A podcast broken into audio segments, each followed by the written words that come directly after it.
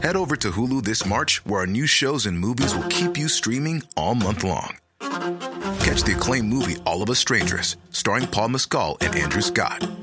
Stream the new Hulu original limited series We Were the Lucky Ones with Joey King and Logan Lerman. And don't forget about Grey's Anatomy. Every Grey's episode ever is now streaming on Hulu. So, what are you waiting for? Go stream something new on Hulu.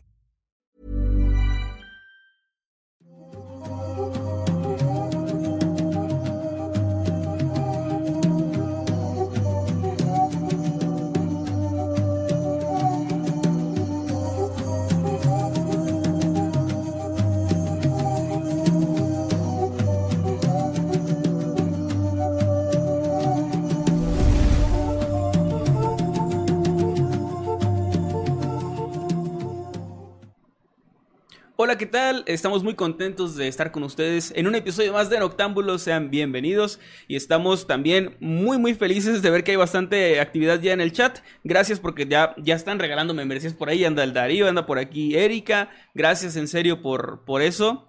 Gracias y también a los que se están uniendo como, o sea, ya, ya como tal que se están uniendo voluntariamente como miembros del No, canal. no, Sí, es raro. no obligados con no obligados, no obligados por Darío, no es cierto, Darío, un abrazote.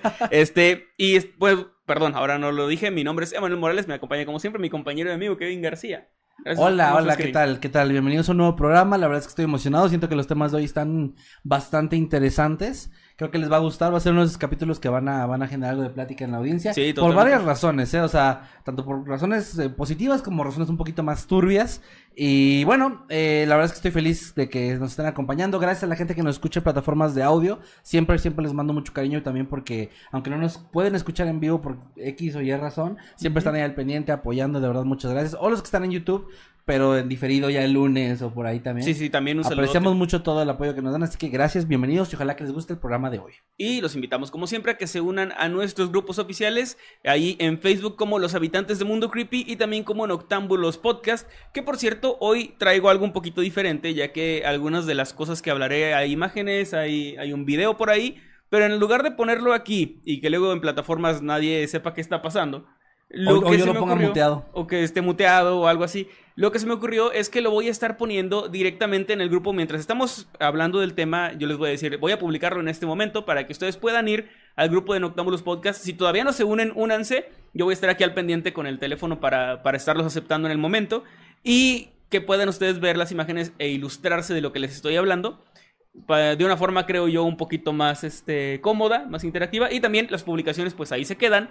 Para que si tú estás oyendo esto el martes 14 de octubre del 2032, pues igual puedas unirte al grupo de aquello que se llamaba Facebook en aquel momento. En Cuando 2024. había agua en la tierra. Y cuando había agua y cuando yo estaba vivo y puedes ver de qué estoy hablando, ¿no? Y, Sí. y decir, ah, mira, los seres humanos tenían algo llamado podcast. Sí. Es algo interesante. Pero bueno, que ahora sí. Ah, no, perdón. Nos falta también anunciar. ¿Qué nos falta anunciar? Pues las redes sociales nada más. Las redes sociales me encuentran en todos lados como arroba Emanuel-Night A mí como arroba Kevin Masketman. y el canal como arroba Mundo Creepy o Creepy Mundo en X. Y bueno, nada más a recordarles a la gente que sea nueva, a la gente que no esté muy acostumbrada a este formato, pues eh, los superchats, los tweets y Ah, sí, los importante. comentarios que están aquí en el chat en vivo sí los vamos a leer, pero leemos a mitad de temas, es decir, cuando acabemos el primer tema y después cuando acabemos el segundo tema, ya en la parte final del programa, leemos el resto. Obviamente, pues vamos a leer los superchats primero, luego le damos prioridad a lo demás, pero muchas gracias porque la gente que ya está dejando por ahí pues sus comentarios, sus sus superchats o los- sus membresías de regalo, lo que sea,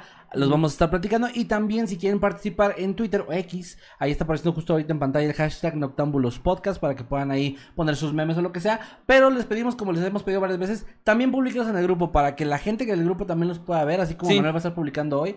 Si pueden publicarlo en varios lados, estaría bien chido, la verdad, para que esos memes no se queden ahí en, perdidos en alguna red social, sino que se compartan en las más posibles. Sí, gracias a los que ya se están uniendo al grupo porque ya llegaron solicitudes y ya las acepté. Ah, vas a andar ahí al pendiente. Pero ¿no? voy a estar al pendiente, sí. Va, perfecto. Bueno, pues con eso, ¿qué te parece si vamos empezando? Va. Ya para no alargar más esto, vamos a empezar con los temas de hoy. Como ya vieron en la miniatura, el primer tema, eh, bueno, el primer tema ya tiene por ahí un algo medio raro, oscuro, con el tema de experimentos en seres humanos, que no son como suena, no es como suena tan, tan grave, pero sigue siendo algo bastante turbio. Y es el tema que yo les voy a presentar en esta ocasión. Ah, hace de hecho un par de semanas yo les traje la historia de Andy, El ganso con tenis, que es una historia muy bonita, Grande, Andy. muy bonita que creo que nos llegó al corazón a todos, pero lamentablemente esta historia tenía un final muy trágico para esta criatura y esto lo decidí yo narrar de una forma en la que no les spoilé el final de, de Andy, sino hasta la narración, cuando llegó su debido momento lo conté, como una especie de giro, era, era un, un recurso narrativo que utilicé. Y me, me odiaron mucho por eso, porque me dijeron que, que, que los engañé, que esperaban algo bonito en un podcast de crimen real, bueno, también Sí. ustedes. Pero bueno, por esa razón dije, bueno, a ver, el caso que les voy a traer el día de hoy va a ser al revés este tema. Les voy a contar una historia de tres personas, uno llamado David Kellman, uno llamado Bobby Shafran y uno llamado Eddie Gallant, pero les voy a advertir desde el principio qué va a pasar. Parece una historia muy bonita al principio, una historia increíble, una historia así que, que es encorazonadora, pero tiene un trasfondo oscuro y está envuelta también por una tragedia. Hay una muerte en esta historia, ¿ok? Ya están De una vez advertidos. sabemos. Advertidos ya están. Ahora sí, con eso en mente vamos a comenzar.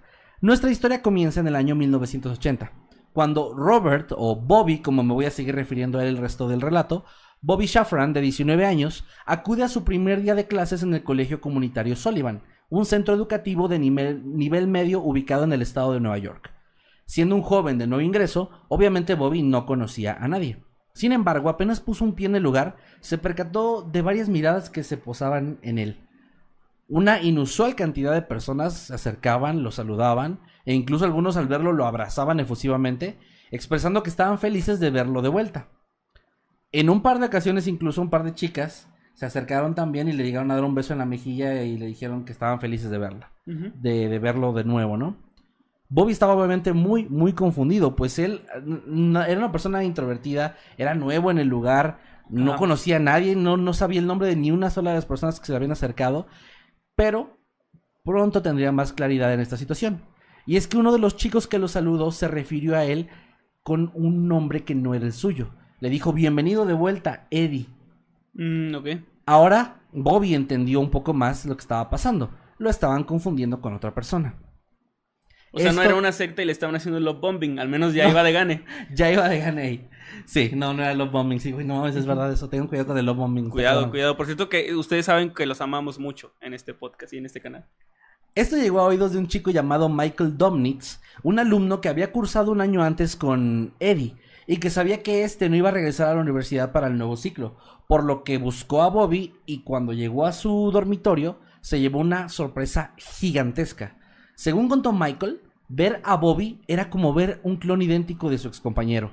No solamente tenían la misma apariencia, sino que además se comportaban de una manera extremadamente similar, con manierismos y expresiones faciales idénticas.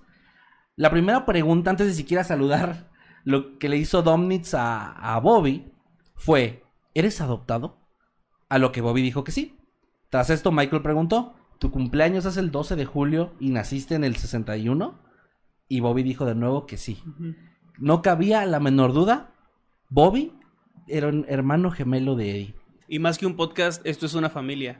No, ya cállate. Bueno, Ya que Domnitz todavía tenía el número de contacto de Eddie, pues eran amigos, compañeros, le sugirió a Bobby que se contactara con él cuanto antes, y ese mismo día acudieron a una cabina telefónica y le llamaron. Eddie estaba sorprendido, pero confesó que de hecho ese mismo día había recibido un par de llamadas de personas que trataban de hacer planes con él, diciéndole, oye, ahora que volviste acá a la universidad, hay que Sí, salir. ¿qué pedo? Y Ya. él decía, no, yo no volví. Entonces ya tenía una idea de que había alguien ahí que al menos se parecía a él y con quien lo estaban confundiendo. Ambos compartieron un poco más de información, como el nombre de la agencia de adopción que los había entregado a sus respectivas familias, porque sí, los dos eran adoptados y lo sabían. La cual de hecho era la misma, llamada Louis Wise Service. Y también otros datos que dejaban todavía más en claro, a pesar de que ya no era necesario para este punto, que sí, eran hermanos. Muy emocionado por esto, obviamente, Claro. Bobby subió a su carro esa misma noche y condujo hasta la casa de su hermano Eddie. Al, encon- al encontrarse los dos, sintieron como si estuvieran frente a un espejo, o al menos eso fue como lo describieron. Confirmaron que su forma de actuar, de pronunciar las palabras y hasta de moverse era idéntica. Hay una cita aquí que mencionó uno de ellos, Bobby, en la que dijo, sus ojos eran mis ojos y mis ojos los suyos. El mundo por un instante desapareció y solamente quedamos mi hermano y yo en esos momentos. Además de todo el parecido, los gemelos sintieron una conexión instantánea. Su humor era similar y por instantes les parecía como si ya hubieran conocido al otro de toda la vida. O sea, como si realmente hubieran crecido como hermanos juntos. Había esa conexión instantánea. Yo puedo corroborar que con la familia pasa porque ya, ya lo he platicado varias veces, pero en mi familia hubo una persona, una de mis tías, que cuando tenía 15 años se fue de la casa por cosas familiares y estuvo desaparecida para la familia como por 30 años más o menos. Sí, sí, sí. Cuando la encontraron de vuelta, pues ya era una señora con hijos y así. Y recuerdo muy bien cuando la conocimos, porque mi papá era un... O sea, estaba muy chico cuando ella se fue, entonces como que no la, no la recordaba realmente, como muy poquito. Y cuando ella volvió, yo ya tenía como unos ocho años más o menos. Y recuerdo muy bien la noche en que llegó, porque estábamos toda la familia reunida y mi abuelita y así todos. Y ella iba a llegar, iban a ir por ella, no sé si al aeropuerto o, al, Wow. o así, y, y iba a llegar a la casa, ¿no? Entonces, cuando llega, pues todo el mundo llorando y saludando y presentándose y... Claro, presentando Yo a la recuerdo familia, que- ¿no? Pues tu papá sí. ya tenía hijos, güey. Sí, de repente es como que no, pues yo soy tu hermano y él es mi hijo y es mi hija. Wow, qué Eh. Fue un momento muy mágico que no se me olvida. Y yo recuerdo que a partir de ese momento es como, ah, pues ella es mi tía y, y se- es como, o sea, la fecha la veo, me da gusto, le doy un abrazo y se siente como si hubiera estado desde el principio, o sea, la veo con el mismo cariño y como ¿Qué que se siente como la misma conexión, ajá, que con mis otras tías con las que conviví pues desde que nací, ¿no? Es lo que Es, dicen, es- que- es que bien sí raro, pasa. pero así pasa. Ajá. Y también puede pasar al revés, que a lo mejor convives mucho con alguien, pero que simplemente no sientes una conexión, ¿no? Sí, sí, sí, sí, sí. Sí está, está muy fuerte este tema de la sangre llama, que es un dicho muy, muy popular. Pues sí es cierto, o sea, sí, Y sí también, pasa. perdón, me acordé ahorita, su sentido del humor, su manera de hablar, es muy, muy similar Claro. al de mi familia, al de mi papá, Aunque al bueno, de mis ahí ella tías. sí se crió con sus hermanos. Es que ella era la mayor, y cuando ella se fue, los demás estaban como... Había una diferencia de edad ahí medio marcada, entonces... ah, ok. Sí, o sea, mi papá, como te digo, no convivió tanto con ella. Llegaron a convivir un poco más mis otros tíos, pero tampoco eran tan grandes. O sea, si ella tenía 15, por decir algo, cuando se fue. Tu papá unos eh, no, mi papá tenía, sí, como unos 4 o 5. Y mis otros tíos 9, 10. O sea, sí había convivencia, pero no eran así como tan contemporáneos, ¿no? Claro, no, y aparte pues sí se creció y se hizo una mujer en otro lugar con otro contexto de otras personas, Ajá, sí. lo cual te forma como persona. Lo que sí ¿no? tiene acento distinto, porque pues es, es claro. más del norte. Sí. Más del norte todavía. Sí, sí, sí. Ya no la sí, pero sí. No, no voy a doxear a nadie. Bueno, pues bueno, es- algo así pasó acá en este, en el caso de estos dos chicos. Y obviamente la noticia no nada más los impactó a ellos, sino también a sus padres adoptivos, quienes obviamente tenían muchísimas preguntas, pero la más importante es que ninguno había sido notificado. O sea, ellos no sabían que sus hijos adoptivos eran gemelos. Que tenían hermanos. más, que tenían hermanos. Porque al momento de la adopción simplemente esto no, no se les dio para nada en ningún momento el, el dato, ¿no? Pero incluso si les hubieran dicho en el momento en el que se llevaron a sus hijos que eran gemelos, esto hubiera sido una mentira. Ya que no eran gemelos, eran trillizos. Y es que cerca de ahí, también en el estado de Nueva York, vivía otro joven de 19 años llamado David Kellman. David un día entró- encontró un periódico en el que había una nota muy particular que hablaba sobre dos hermanos gemelos separados al nacer que se habían encontrado por casualidad. Y es que la noticia de Bobby y de Eddie se esparció muy rápido generando un enorme interés por parte de la comunidad y de los medios, quienes hicieron eco de la situación por todo el país. David no podía creer lo que estaba viendo en la imagen que estaba ahí plasmada. Esta fotografía de dos personas que eran idénticas a él. Esa tarde, él regresó a su casa de la escuela, donde su madre adoptiva ya lo estaba esperando con un café y el periódico en la mesa, porque también ya se había enterado.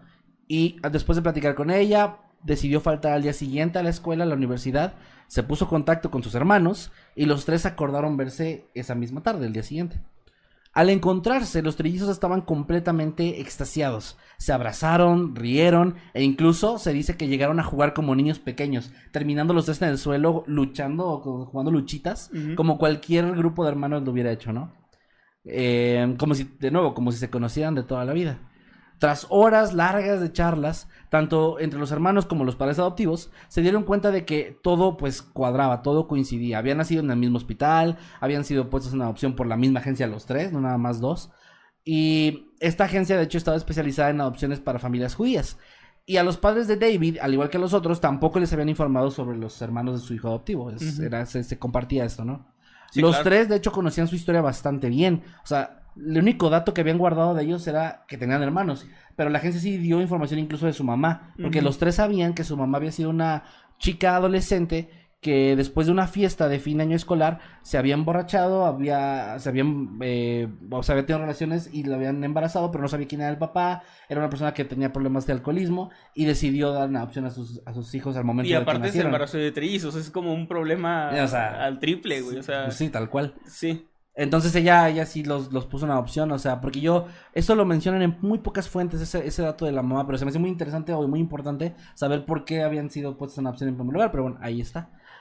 Ahora, los primeros seis meses de su vida los pasaron juntos a cargo de esta agencia, hasta que finalmente ya fueron adoptados casi al mismo tiempo.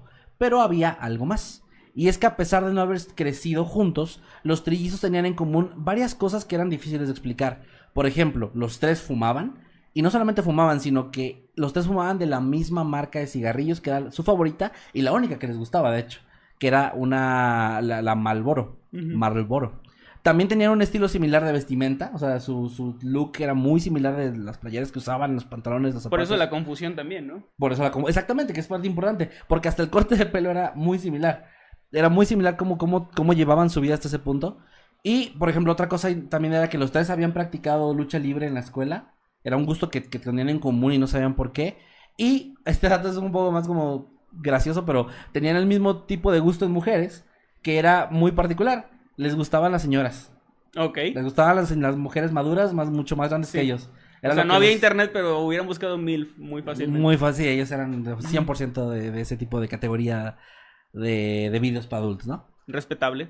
Y bueno, por otro lado, también habían sufrido eh, ambliopía en la niñez, lo que se le conoce coloquialmente como ojo perezoso. Aunque esto pues sí tiene más sentido porque es un tema genético, eso es ¿verdad? Ahí sí eso no, pero igual lo mencionan.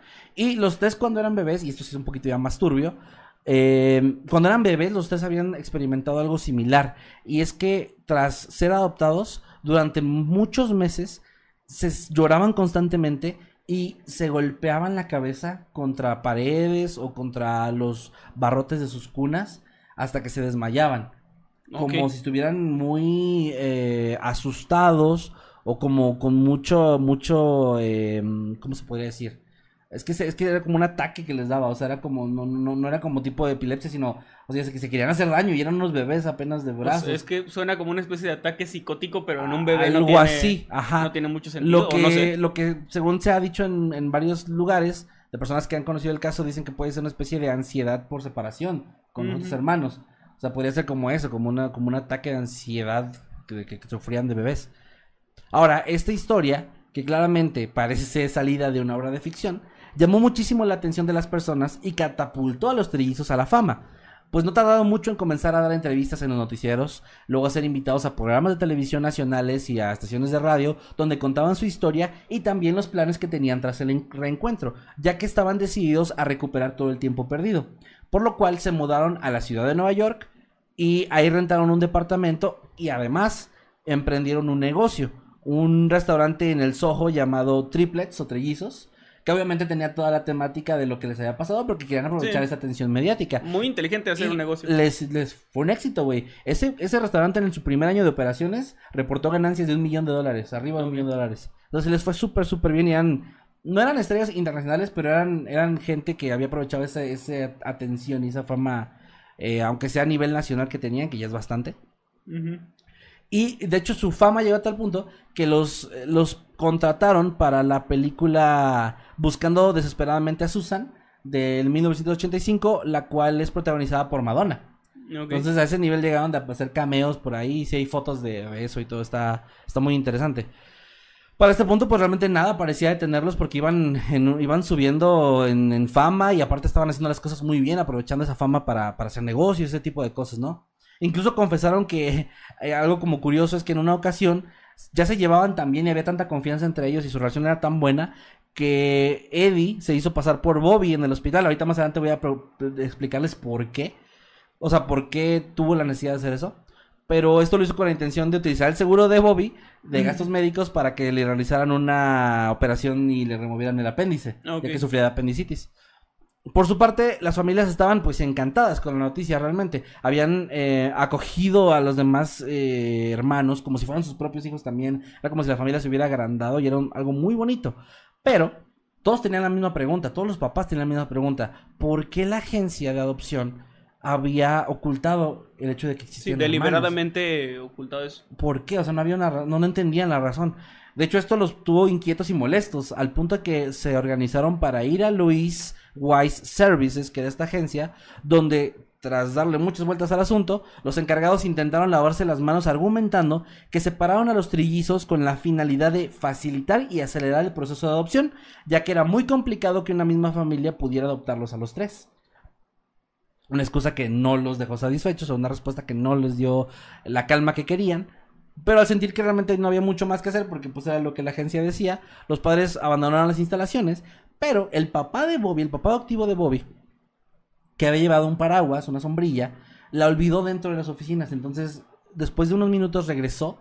Y lo que él reporta es que cuando entró al lugar, vio a todas las personas con las que había hablado festejando con una botella de champaña.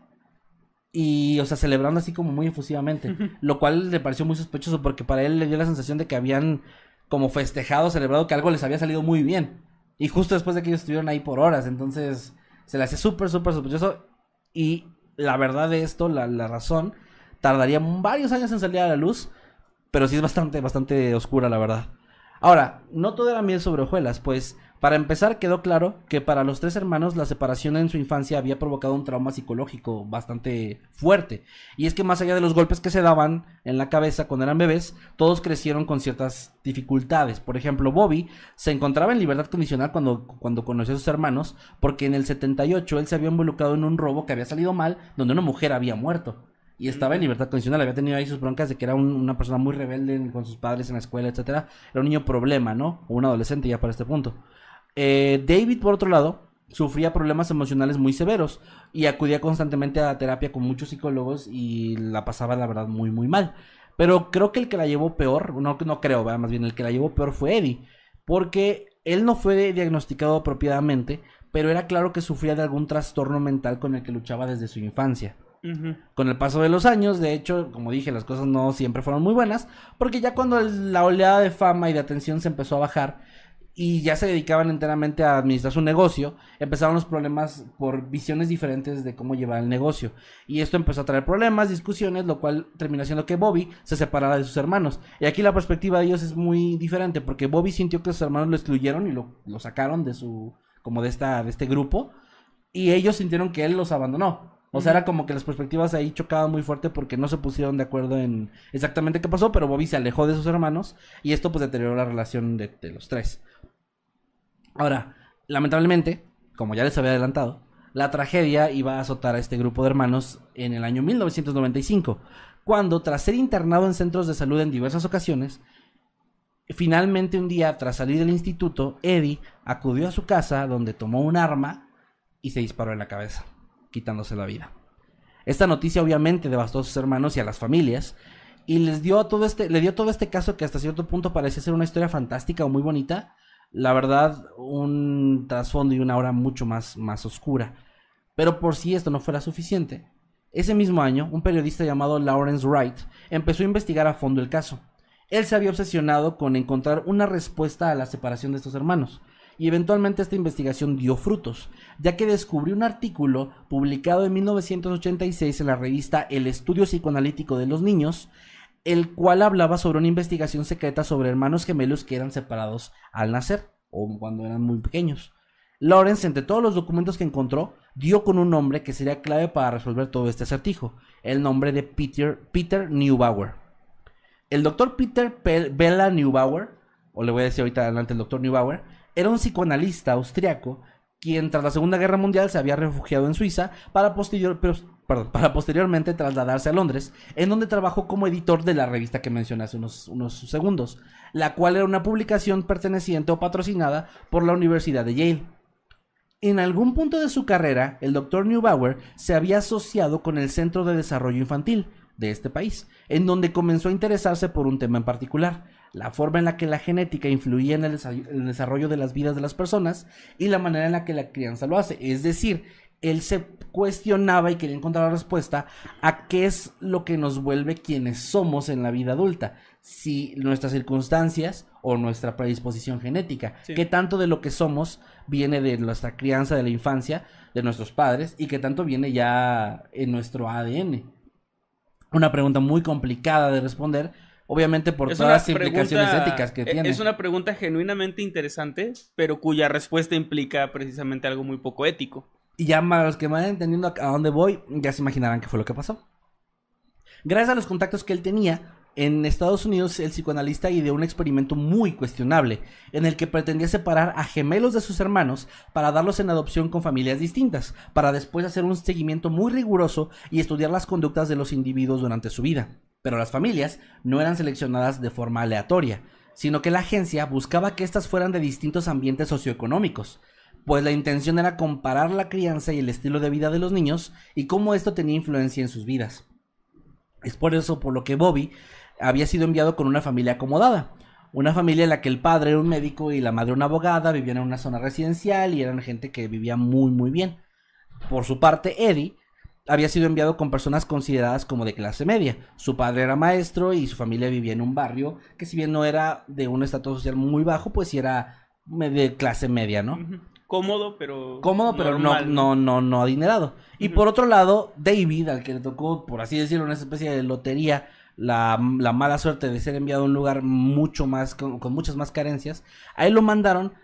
Pero es que esa parte es peor, porque ni siquiera lo fue, ni siquiera realmente tenía esas carencias tan graves. Pero ahí les va el pensamiento de esta gente. Él fue adoptado por una familia de inmigrantes, quienes su segundo idioma era el inglés. Y los cuales se dedicaban al comercio. No eran gente pobre, porque pues no podían... Para adoptar un niño, Para adoptar un niño sí, tienes que necesitas tener- cierta solvencia. cierta solvencia económica, ¿no? O sea, obviamente no van, no, no, no puedes adoptar. Y tienes que estar también de forma legal en el país. Exactamente. Pero acá lo seleccionaron porque en ese tiempo, para estas personas, una persona inmigrante que no tiene como, como lengua nativa el inglés Ajá. es considerada de un estatus socio. Es como vamos a hablar con unos ricos, con unos de clase media y con unos mexicanos. Y con los mexicanos, exactamente, güey. Pues sí, algo así. Exa- exact- exactamente algo así. No importa, es como, no importa si eres rico, de clase media o mexicano. Si eres, si eres mexicano, latinoamericano, europeo o normal, O dicen los normal, sí. Sí, bueno. Bueno, ¿Por ahora. qué todos tienen acento menos nosotros? Se preguntaban. Sí. Ahora, tras la adopción de los trillizos, Neubauer realizó un seguimiento a los pequeños, engañando a las familias con que se trataba de una revisión de rutina para todos los niños que eran adoptados. En el proceso les daba, eh, les hacía muchas preguntas, los grababa, les tomaba fotografías, les hacía pruebas de salud y les hacía pruebas de inteligencia también para ver cómo se iban desarrollando. Y toda esta información era celosamente guardada por el Centro de Desarrollo Infantil para el que él trabajaba con quien estaba asociado. Sin embargo, lo más escalofriante de todo es que Lawrence, el periodista, descubrió que ellos no eran los únicos sujetos de prueba que la agencia había tenido. Y que de todos los pares de gemelos que fueron sometidos a experimentos, al menos tres terminaron quitándose la vida, entre ellos Eddie. Cuando toda la información se hizo pública, David y Bobby, que eran los, hermanos sobrevivientes, expresaron mucha ira hacia Neubauer y los responsables, asegurando que era completamente indignante cómo habían tratado su vida como si fueran ratas de laboratorio conejillos de India, y que en sus notas, que habían podido leer algunas que habían sido eh, desclasificadas, los mencionaban como sujetos, como el sujeto tal, y decían que eso era indignante, que eso era tratarlos como si no fueran seres humanos Ni siquiera por nombre, ¿no? ni siquiera por nombre. Decían que incluso, o sea, ellos lo comparaban con los experimentos que habían realizado los nazis en la Segunda Guerra Mundial. O sea, a ese punto llegó su resentimiento y dolor, que es muy entendible. Tachando a todos los involucrados como gente inhumana, la verdad, como gente sin ningún tipo de escrúpulos. Y aunque las familias de los afectados buscaron demandar a la agencia Louis Weiss, a Neubauer y al Centro de Desarrollo Infantil, ninguna persona involucrada en los experimentos se enfrentó consecuencias. Es que gran parte de esto se debió a que en la década de los 60 no existía ninguna ley sobre la adopción de gemelos, que actualmente sí. Si tú adoptas gemelos, bueno, quieres adoptar niños y son gemelos, tienes que adoptarlos a los dos, no puedes separarlos. Sí. Antes no, no existía esa ley, al menos no, es- no en el momento en el que pasó el experimento, por lo que en aquellos años la agencia no había violado ninguna ley y no podía adjudicarles responsabilidad de los experimentos a ellos porque ellos solo habían dado la adopción. Por otro lado, Neubauer y sus asociados, aunque habían llevado un experimento poco ético, ellos no habían hecho nada ilegal tampoco. No se habían llevado a los niños, no les habían realizado nada y todavía había sido bajo el consentimiento- de sus padres Básicamente, adoptivos. el vacío de que no había leyes que predijeran o que protegieran que más bien pasar. eso. Sí, sí, sí. Porque también no es algo tan común o tan probable Que, sí, sí, claro. que hasta que se comprobó, pues ya se, ya se hace algo al respecto. Exactamente. Ahora, el psicoanalista solamente se limitó a negarse a publicar los resultados de su investigación, los cuales mandó a la bóveda de la Universidad de Yale, de la biblioteca de la Universidad de Yale, donde esta información se resguardó y no se va a hacer pública hasta el 25 de octubre del año 2065.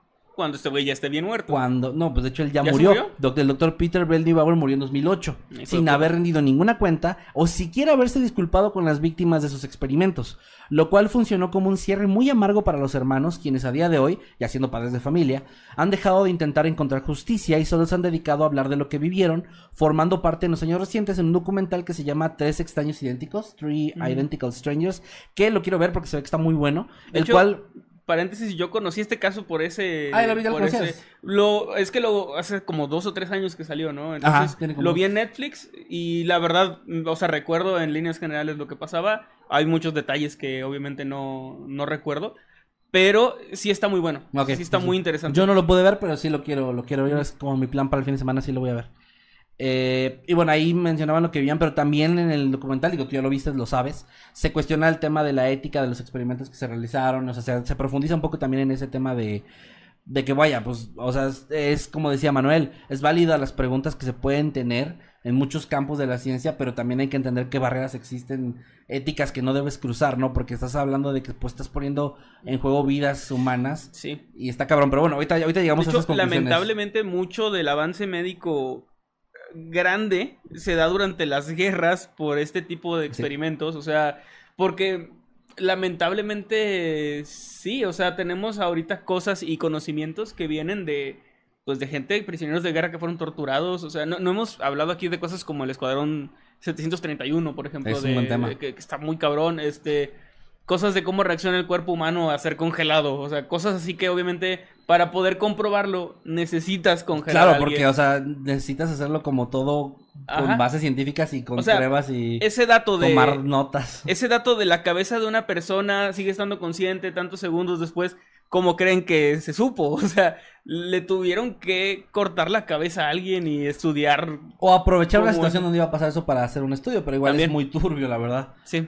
Ahora, bueno, ahorita llegamos a la conclusión, ya, ya casi a la conclusión de, de todo esto, pero solo quería mencionar una, una cosita que no se me pase, y es que en los créditos de este documental se menciona en una nota que los hermanos ya han tenido acceso a los documentos de la bóveda de la biblioteca de Yale, de la. Universidad de Yale, pero han declarado en entrevistas futuras, o bueno, posteriores, perdón, que les mostraron versiones muy, muy, muy censuradas de los documentos y que esto realmente no les sirvió mucho eh, para esclarecer nada, porque realmente lo que ellos han exigido durante estos años, pues no es ya una compensación de ningún tipo, ya vivieron lo que tenían que vivir, sino el hecho de que sienten que todo lo que vivieron, todo el dolor que experimentaron posterior y- e incluso la muerte de su hermano, todo eso se pudo haber evitado y pudieron haber vivido una vida completamente normal como, como hermanos, como trillizos.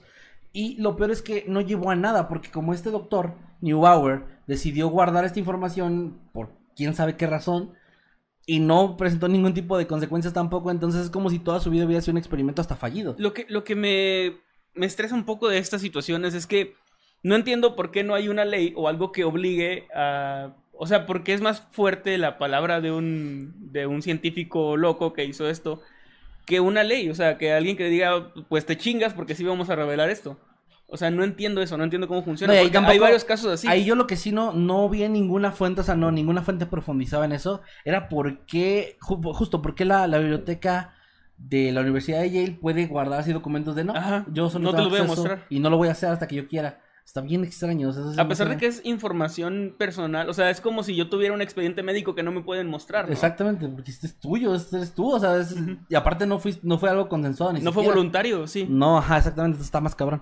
Pero bueno, eh, incluso también se ha cuestionado muchas veces y ellos mismos lo han mencionado que piensan que a lo mejor todos los problemas psicológicos que acarrearon durante su niñez y su adolescencia, incluso la Sí. adultez, pues pudieron ser derivados de esto, porque no es coincidencia que se han quitado la vida varias de estas personas que fueron partícipes eh, no voluntarios en los experimentos.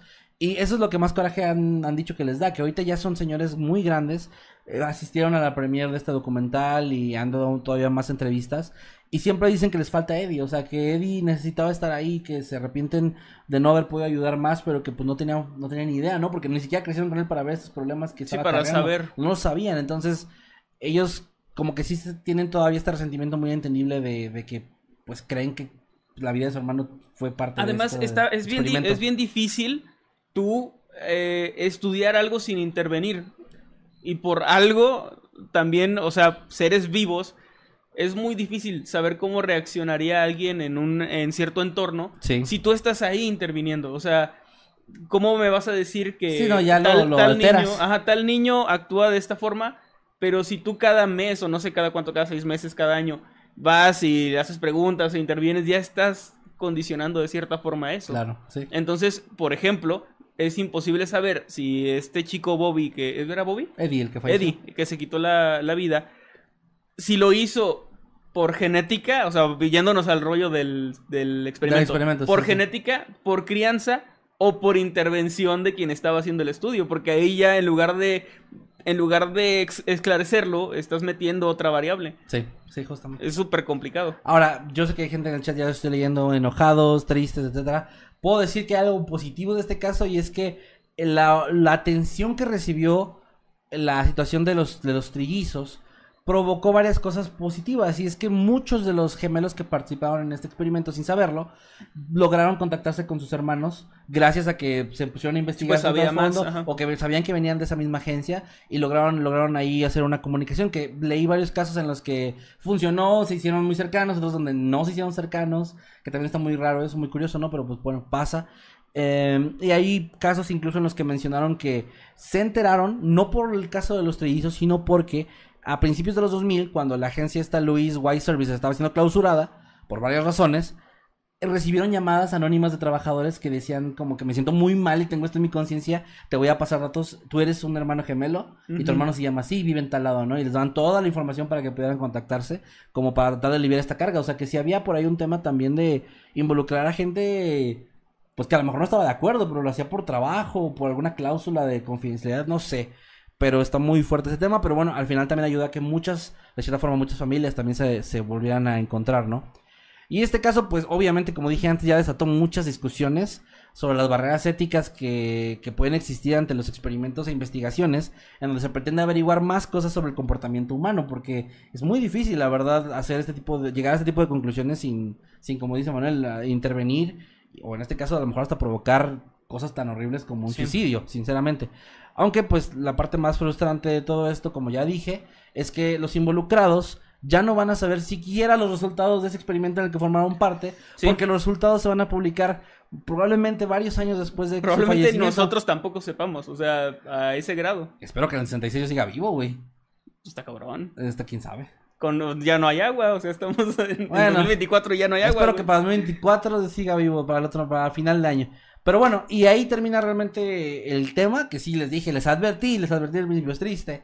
Tiene una parte muy bonita del reencuentro y todo eso, y tiene una parte muy triste que es la parte final. Aunque bueno, em, pues ahí David y Bobby siguen, siguen vivos a día de hoy, todavía dan entrevistas, todavía hablan del tema y pues al menos ya siguen ahí juntos apoyándose, ya no ha habido una separación, al menos en lo que han dicho. Siguen siendo como una familia y pues ahí cierra este caso. Está muy cabrón. Te digo, yo eh, conocí esto al principio, la verdad no me acordaba muy bien. Luego, conforme lo ibas contando, ya iba como refrescando mi memoria. Porque sí fue hace como. Desconozco de qué año es el documental, pero tiene como No me acuerdo, tres creo que años. 2000, ajá, como 2019, Por- 2020. por ahí, porque sí recuerdo. Recuerdo que todavía estaba en Matamoros cuando lo vi. O sea, todavía vivía allá. Entonces sí, ya tiene un tiempo, pero se me hace una historia muy interesante y además de interesante, muy triste, bastante fea, o sea, en, en muchos sentidos. 2018. 2018 no, sí ya tiene esos años. Y lo que sí puedo decir es que es una historia que tiene mayormente una parte fea, porque aparte hasta murió Claro, alguien. Claro, sí, sí, sí. Pero sí creo que de todo lo feo que pudo ser, al menos ellos llegaron a conocerse y a convivir. Mucho mejor a que esto se hubiera revelado ahora que tienen ya sus cincuenta y tantos años. Que sí les pasó a un par de las Algunas personas, personas. involucradas, sí. O Sí que nunca se supiera. O sea, de esas historias que pasan y nunca nadie sabe, ¿no? Está cabrón. Eso está muy cabrón. Pero muy buen tema, muy buen tema. Pues ahí está, ojalá, ojalá que les haya parecido entretenido, que les haya gustado, ahí dejen sus comentarios, ya sea aquí en el chat, ya sea en Twitter con el hashtag Noctambulos Podcast, o a través de las redes sociales en el grupo donde ustedes gusten, ahí con mucho gusto los los leo, que me encantaría leerlos, pero estoy viendo puras membresías regaladas. Ahorita vamos a estar. Así que no puedo leer nada de lo que están diciendo porque todo lo que veo es tal persona fue regalada por Darío Blanco, tal persona fue regalada en la membresía por Darío. Sí. Es todo lo que puedo leer. Bueno, Pero aprovechamos gracias, gracias. eh, este momento para leer sus superchats. Sí, ah, para- bueno, antes de leer los superchats nada más, brevemente les recordamos que si están aquí en el en vivo, nos apoyará un chingo que nos dejen un bonito y hermoso like. Ah, sí, por favor. siempre a la gente pues se le olvida. Yo entiendo, a mí también hablando que se me olvida, pero háganlo, nos ayudará bastante. ¿Verdad Sí. que apoyan más de lo que se imaginan con un botoncito? Mira, som- somos y casi. si están en Spotify o en alguna plataforma, denos follow también, por Porfa. favor, para que llegue esto a más gente y pues esta comunidad crezca. Decía que somos casi 800, hay 400 likes. Dejen su like. Eh, igual si no quieren, no. Pero si quieren, recuerden que los queremos mucho y que esto es más que un podcast, es, es una familia. Y, aquí Y está- ah, ah, y aquí llegó está su alguien. pizza. Llegó, llegó alguien nuevo. Por favor, todos díganle cuánto lo aman. y que aquí se sienta seguro. Cada, A ver, día, cada día más Charles Manson, hermano. Sí, no, no me compares con. Bueno, este. re- les recuerdo, antes de empezar a leer superchats y eso, que para los temas que traigo, traigo algunas imágenes y un video de apoyo, pero lo estaré publicando en el grupo de Noctámbulos Podcast en Facebook. Así que, porfa, únanse. Te pediría tu apoyo para que. Para que los aceptes eso, porque mientras estoy leyendo el caso no voy a estar al pendiente. Déjame luego mi celular. Pero si, si puedes, porfa, para que los Lo que aceptes. te iba a tiene la oportunidad. Es que si, o no sé si ya lo tienes en tus publicaciones, que pongas el episodio que es porque. Para, Ah, que, para que no se pierda, o sea, es de que cuando Mira, lo lo vea el miércoles o así o después, puedan saber como que esto es del de Noctámbulo 100 Mira, 157. 157 lo estoy poniendo aquí. Va. Es que ya tengo las publicaciones, perdón, estoy hablando muy, muy cerca. Es que ya tengo las publicaciones hechas solo para dar clic y que se publiquen. Y yo ahorita aquí, no, yo me rifo lo de los grupos, no se preocupen, yo me encargo. Ya me acostumbré a nunca ganar nada, dicen acá por las membresías. Emanuel Mi Salvador. Totalmente no es una secta. ya está mi like, gracias, Y gracias. recuerden que cuando alguien les diga que esto es una secta, le van a decir que no, que no es una secta.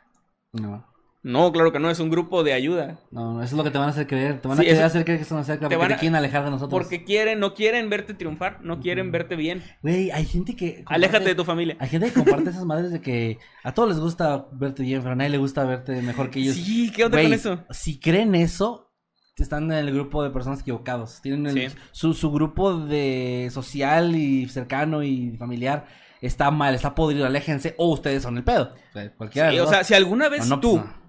Llega tu amigo, no tiene que ser tu mejor amigo, llega un amigo y te dice, oye, me está yendo bien en mi negocio, y sientes coraje en lugar de un chingo de gusto, Ve al psicólogo. algo tienes que no está bien. Y si tú crees no que eso pasa chido. con tus amistades, con tus familiares, entonces aléjate. Si tú sientes que, Que te llegas pica con la un amigo, colita, en una de esas Tienes tienes lombrices. lombrices. ¿ya? No sé qué tan unido, eso, eso, bueno, este, si tú sientes que cuando llegas con tu amigo y le dices, oye, me está yendo muy bien en esto, esa persona siente algo negativo, también aléjate, También please. aléjate. Corre, corre, corre. Y bueno, a ver, Ahora sí antes, damos superchat. antes de los superchats y de un super spam que quiero hacer, ahorita voy a hacer un spam bien, bien descarado, vamos a leer algunos ¿Bien superchats. macizo o qué? Sí, bien macizo. Josué López, muchas gracias, nos deja eh, cuatro mil, eh, son, ah, siempre se me olvida, son colones. ¿Pesos, pesos colombianos? Pesos colombianos. Y dice, por fin ya es viernes, sí. Gracias también. Darío, por supuesto, em- empezó fuerte, empezó hardcore. Regalando 50 membresías. Muchas gracias. Gracias, Darío. Y felicidades a quienes les cayeron esas membresías. Felicidades a todos los verdecitos. Acuérdense que qué feo ser gris. Qué feo ser gris, sí. Qué vergüenza. Si yo fuera gris no comentaría porque... Porque pues se va a ver ahí, ¿no? O sea, se va a ver que soy gris y qué pena. La verdad. mejor, o sea, ¿cómo se ilusiona? Le picas unirse, te compras la membresía más baratita Y así ya y no ya eres es gris. parte de la élite. Sí, de- del, del Master Plus 2, eh, diamante, doble Sí. diamante. Sí, sí. Este, de, de la membresía, no Aunque sé si qué. más barata eres a- habitante mediocre. Es que sí pasa todo. Ese es el nivel de la membresía. habitante mediocre, güey. O sea, sí puedes, o sea, sí vas a ser parte de, ¿verdad? Pero, pero, Pero, pues- te vamos a ver para abajo los demás. Es como entrar a Sonora Grill, o sea, te vamos a entrar a otra zona. No, si te vemos así, pues mejor. Pues mejor. Ay, no, este, este es gris. Así.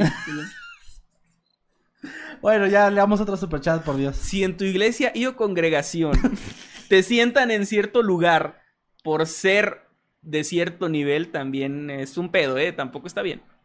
O si te sientan en cierto lugar como castigo, o te segregan y te ignoran como castigo porque no obedeciste en algo, para que, por tu bien, entre comillas, tampoco está Ya chido. no entendí, ¿los estás manipulando o no o le estás dando consejos en serio?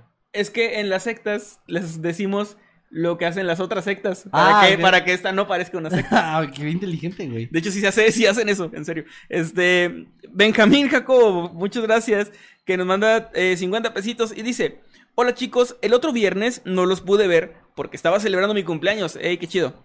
podrían saludarme con voz de narrador. Claro que eh, sí. A mi novio Caleb y a mí, claro, es eh, Caleb y Benjamín, por Claro, supuesto claro, que sí. claro. Hola, ¿qué tal? Buenos días, tardes o noches. Los saludos a su amigo Nightcrawler. Y Y... su amigo Masketman. es un saludo muy especial para Caleb y para Benjamín. Y Benjamín, muy feliz cumpleaños. Feliz cumpleaños y les mandamos abrazo a los dos, que estén muy Sí. bien. El que sigue es, es una mm, cinco membresías de regalo, ¿verdad? Esto Dice, acá. por Ah, no, no, no. no, no, es que Benjamín dice, Benjamín mandó otro, perdón, por eso me confundí. Un superchat de 20 pesos que dice, solo espero que ahora Kevin traiga tema. No Ojalá traje, que sí, no ojalá traje. que sí. Yo sí traigo uno muy bueno para no compensar. traje, sí, gracias, porque yo, yo no traje, güey, todo el rato estuve nada más ahí viendo las... También por ahí este, me- nos disculpamos porque ya, ya vi este Dantibus por ahí nos comentaba en el video de hoy que qué bueno que ya subimos video porque ya teníamos mucho. Una disculpa porque sí nos alejamos mucho de YouTube eh, todo este año, de hecho. Sí, no, nos no hemos subido. Erika Román Rivera, muchas gracias por esas membresías. Acaba de regalar, bueno, no acaba, nos regaló en ese momento cinco membresías. Muchas, muchas gracias, Erika. Un abrazote para ti y un Gracias, saludo. Erika. Igualmente, aprovecho de nuevo Darío, que regaló otras 50 membresías. Gracias, Darío. Y gracias a Michelle Rosas, que está cumpliendo un año como miembro pro. Ey, qué bien. Y dice, saludo como de narrador por mis 12 mesecitos. Ah. Hola, ¿qué tal? Buenos días, tardes o noches. Los saluda su amigo Nightcrawler. Y su amigo Masketman, Y este es un saludo muy, muy especial para Michelle Rosas. que la queremos mucho porque es miembro del canal. Sí, por eso. Porque si no fuera miembro, no la querríamos tanto. Sí la queríamos. Est- Estamos llevando, estamos llevando esto a un nivel ya muy, muy raro. Eh, saludos, Michelle. Un abrazote para ti. Ay, se me fue, se me movió, ¿puedes seguir tú? Saludos también a Erika Román Rivera, que regaló otras cinco membresías. Muchas Gracias. Erika. Un abrazote. Erika Igualmente. ya es obispo de esta familia. Ya, sí, claro, sí, sí, arzobispo. Ricky, eh, eh, ay, perdón, no alcanzo a leer bien. Ah, Ricky Ricard. Richard. Porque Bueno, tiene H al final. Bueno, Richard. Ricky Richard. Ricky Muchas Richard. gracias. Dice, buenas noches. Buenas noches, muchachones. Saludos desde Uruguay. Un saludote, Ricky, hasta Saluditos. Uruguay. Estés muy, muy bien. Ah, perdón, a ver, ya me hablo así. Eh, Aline, Aline Fonseca nos mandó 20 pesos, pero no nos dejó nada. De Eh, texto, pues. Ah, pero, tiene, pero es su primera eso participación. primeramente, gracias, muchas gracias. Un abrazote, Aline, que estés muy bien. Entonces, démosle todos a Edin felicidades por su primera interacción. Eh. Todos Ahora, vamos a, ahora ahora- vamos a cantar la canción de la primera interacción. sí. y tómate este menjurje. Tomando este menú. Eh, gracias a Antes. Ahora se- lo que sigue es que se tatúe nuestro logo. Ni- No, de hecho que le marquemos, no es cierto. No, no, no, no. ya. Ya, ya, ya. Ya, Re- ya- ya referencias, entraste- referencias God para la gente de Ya Monterrey. entraste en temas este, de funa, güey. O sea, ya, Ya, ya. A la gente le vale ver que tenga secta, pero no digas cosas funables. No, no digas eso. Bueno, Dantibus, gracias puedes por hacer retiros espirituales bien culeros en Cancún, pero no digas esas cosas. Déjate en Cancún, güey, así en Tampico. Bueno, Tampico. Dantibus. Saludos a la gente de Tampico. No, los quiero mucho, pero, güey, o sea, si vas a hacer una secta, pues llévalos de A perdida. Tampico, que- güey. Tampico de las pinches tortas de la barba. Están verguísimas, yo sé. Mm, Saludos, gente de Tampico. Tengo muchas ganas de ir a Tampico por Sí, mariscos también, también. pero no por sectas. Bueno, Dantibus, que por tercera vez lo digo, pero Manuel me interrumpe. Gracias por los 16 meses de, de estar eh, en las membresías en esta bonita familia. Y dice, hola chicos, hace mucho que no hacían noctámbulos. sí, no, ya ves. sí, ya tenía como, como siete Bienvenidos al episodio 7 de Noctámbulos en cuatro En años. el 2019, sí, sí, sí. Muchas Gracias, gracias, a. Darío que mandó otras 50 membresías. Gracias, Darío. Ya, ¿qué te digo, güey? Ya, bájate el chat. Ya no sé qué más decir. Perdón, es que no alcanza a leer bien. Gracias a Berz. No, Berz. Berz. Sí, güey, pues no sé. Gracias a Berzer. Vers- ¿Qué, qué dice? Vers- Sí. Dice, yo oí sus videos. ¿Qué? No, a ver. Ya oí sus, sus Ya, videos. ya oí sus videos. Como dice, que todos los los videos. amito, creo que sí todos. Muchas gracias. Discúlpame, no veo, no veo muy bien, estoy muy lejos de la pantalla. Es que solo tienes tres meses, no te leemos muy bien. No digas. Saludos a 350 Z for Life. Sí, Espero sí. haberlo leído bien. Dice, sí, fui el último de- de- del directo pasado, se los dije. Muchas Ah, felicidades, ¿sí? gracias. No, no. Mm, Sí lo leímos, porque luego, luego llegan cuando No, ya, cuando ya sí, nos fuimos, sí. Bueno, un saludote, gracias 350 Z for Life. Eh, Darío Blanco nos regaló otras 50 membresías, gracias, muchas Gracias, muchas gracias. gracias Darío. Y Erika re- eh, está cumpliendo 13 meses de miembro y nos deja su mensaje que dice, todos preocupados por el ojo de Kevin, ¿qué me, qué me pasó? ¿Por su ojo? ¿Cuál ojo? Ah, lo del lunar será otra vez. ¿Otra ¿Volvió, vez? Volvió lo del lunar. Eso es cíclico, güey, cada, cada cierto tiempo me van a preguntar todos de mi lunar. O no sé si es por eso, pero vamos, saludos Erika, gracias. Vamos a leer unos dos más, ¿no? Y, y pasamos al, al tema que sigue. ¿Sí o no, hijo de la chingada? Sí, está bien, estaba leyendo algo. Ok. Bueno, vamos entonces con el siguiente. Vamos con el spam que les voy a hacer así súper Mm. rápido. Dije, vamos a leer unos dos más y luego ya. Ah, te entendí mal. Te entendí como que ya no vamos a leer ni dos más. Te juro que eso te entendí, güey. Ajá. Bueno, Laura Uribe, gracias por los 50 pesos de superchat, muchas gracias. Y dice, Ash, ese daría y su necesidad de destacar solo porque regala y regala membresías. Ay, no, ya me llegó la mía, olvídelo, es un rey, lo amo. Felicidades a Laura. ¿Qué comentario Felicidades a? Laura que, que por fin se doblegó ante nuestro archiduque. No, no es cierto, ya, ya. Ya voy a dejar de decir esas mamadas porque Ya, ya, un día ya. me van a sacar de contexto y va a parecer que en serio estoy diciendo esas Se cosas. van a dar cuenta que en serio es... Y gra- gracias también a Silver Ferret, Ferret ¿sí? Silver Ferret, que sí. regaló 20 membresías. Muchas, Wow, muchas gracias, eh. muchas Gracias. gracias. Muchas gracias. Le agradecemos mucho. Ya se está ganando su puesto en el comité. También Darío, Darío Blanco, muchas gracias de nuevo por sus 50, por las 50 membresías que ¿Cuánto de duraste un chiste pendejo de eso, güey? ¿Cuánto duraste? Como 30 segundos, saquen la cuenta. Menos. Silver. Ferret de nuevo, muchas gracias. Y ahora nos, nos deja un mensaje que dice: Dije, traje regalo XD, llegué tarde. Y luego dice, andaba de parranda. Gracias, Silver Ferret. Y por último, por Ajá. el momento, un superchat de Darío God que nos mandó 500 pesos argentinos y dice: Ya no me tienen comentarios feos, yo regalo de buena onda. ¿Qué, Eh, ¿le están recomendando feos? ¿Cómo que le van a comentar En- feo? No te preocupes, en este momento se bloquea a todos, a ¿De, toda la gente ¿de que qué haya- país es la persona que te dijo algo? Ahorita mandamos un. Ahorita sí, no tenemos. Ahorita desaparecemos un país. Vamos a. ¿Cuál te gusta menos, Italia o Francia? Nadie dice, nadie dice Italia. no, este, no le digan cosas a Darío, no sean así. No, no. Él lo hace de, de buena onda. Y ahora sí voy con el super spam. Les voy a pasar un enlace. ¿De qué es ese enlace? Se preguntarán. De mi canal secundario, donde subo cosas de clips de Twitch, que voy a volver a Twitch este próximo martes, se los anuncio de una vez, ya tengo todo listo, me tardé, pero ya voy a volver a Twitch. Y tengo anécdotas bien chidas y cosas que les van a dar risa. Pero ¿por qué se los paso? ¿Por qué les hago spam?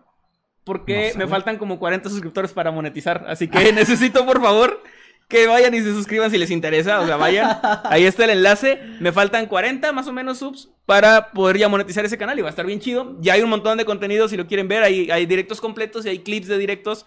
Y si les interesa verme en vivo, voy a estar en Twitch ya a partir del próximo martes. Así que vayan, ¿A qué hora? Suscríbanse a las 7. Ay, chica, tu madre, ¿esa estoy yo? A las 8 entonces.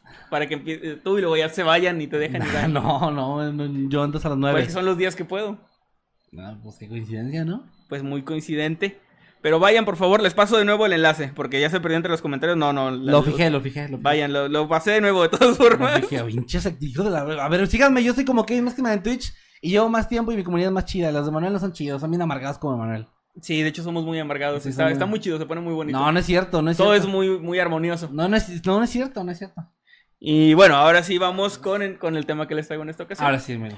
Vamos a hablar de sectas. No, no es cierto, ya. No, no vamos a hablar de sectas. Algún día vamos a hablar de las sectas. Un día, es que ya se me acabaron los temas interesantes de sectas. Ya les traje las, las tácticas que usan y todo ese No, rollo. pero vamos a ver el, la- el caso de alguna secta. de una en Hay específico. muchas. Sí, es cierto. Y bueno. De otros canales de YouTube. Si han puesto, sí, si han puesto atención este, a eso, no van a caer en todas las artimañas que les estamos soltando. Así que por Pero- favor váyanse. pero claro- Así que por favor retírense sin hacer escándalos. Claro que están cayendo, ¿no ves cuántas cosas? Güey, nunca nos caían tantos. Bueno, ya. Ok. Hoy voy a cerrar una trilogía que no inicié yo. Una trilogía que inició Jimmy, de hecho. Pero él Eh, no sabía. Es como pero él no sabía. George Lucas, o así de que. Ah, básicamente yo estoy Jimmy no quería que hubiera más partes, pero tú dijiste. Él dijo, no, aquí está perfecto, aquí queda. Pero yo hace no mucho les presenté algunas historias de ladrones, de criminales, que no eran precisamente los más avispados de la familia, ¿no? Y hablamos de crímenes extraños. Más que de ladrones tontos, que fue el tema que trajo Jimmy en algún momento, ladrones estúpidos.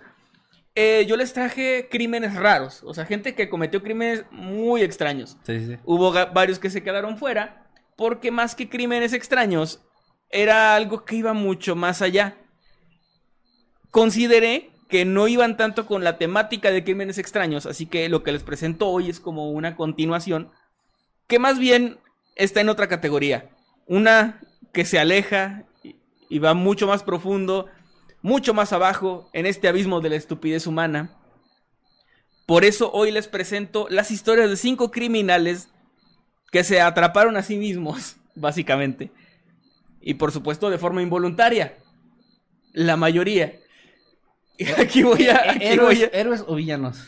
aquí voy a todo en, todo este rato que les esté contando, quiero que se imaginen a Patricio Estrella siendo arrestado diciendo, todo este tiempo me estuve buscando... No, dice, ustedes son muy buenos, ¿no? Yo no hubiera sospechado de mí. Soy la última persona de la que hubiera sospechado. Todo ese tiempo me estuve buscando a mí. Básicamente, eso, imagínenselo. Sí, sí, Y- al juez Rosadito. A- aprovecho para recordarles que si no se han unido al grupo de Noctámbulos Podcast, voy a estar ahí poniendo imágenes y videos de apoyo para el tema. Acabo de aprobar más, más en- gente que quiere entrar, así que... Chido. Allá nos vemos para, para sus comentarios al respecto. Y comenzamos con algo que está muy interesante. Anthony García. Anthony García era miembro de una pandilla en Los Ángeles llamada Rivera 13, hasta donde entiendo tiene que ver ahí de repente con cosas de, Con de maras y así, no. No, no, no. Este, por, por lo de 13 me suena mucho a lo de los maras y eso que era la... No recuerdo cómo se llamaba, pero bueno. Ah, Eh, pero pero sí, este es en Los Ángeles que... Que bueno, allá también hay un rollo de pandillas bastante fuerte. Sí, sí. En el año 2004 se encargó de asesinar a un joven de 23 años llamado John Juárez, que era miembro de otra pandilla, era rival de, de su pandilla, ¿no? Este asesinato llevaba cuatro años siendo investigado por la policía, sin que realmente pudieran llegar a algo.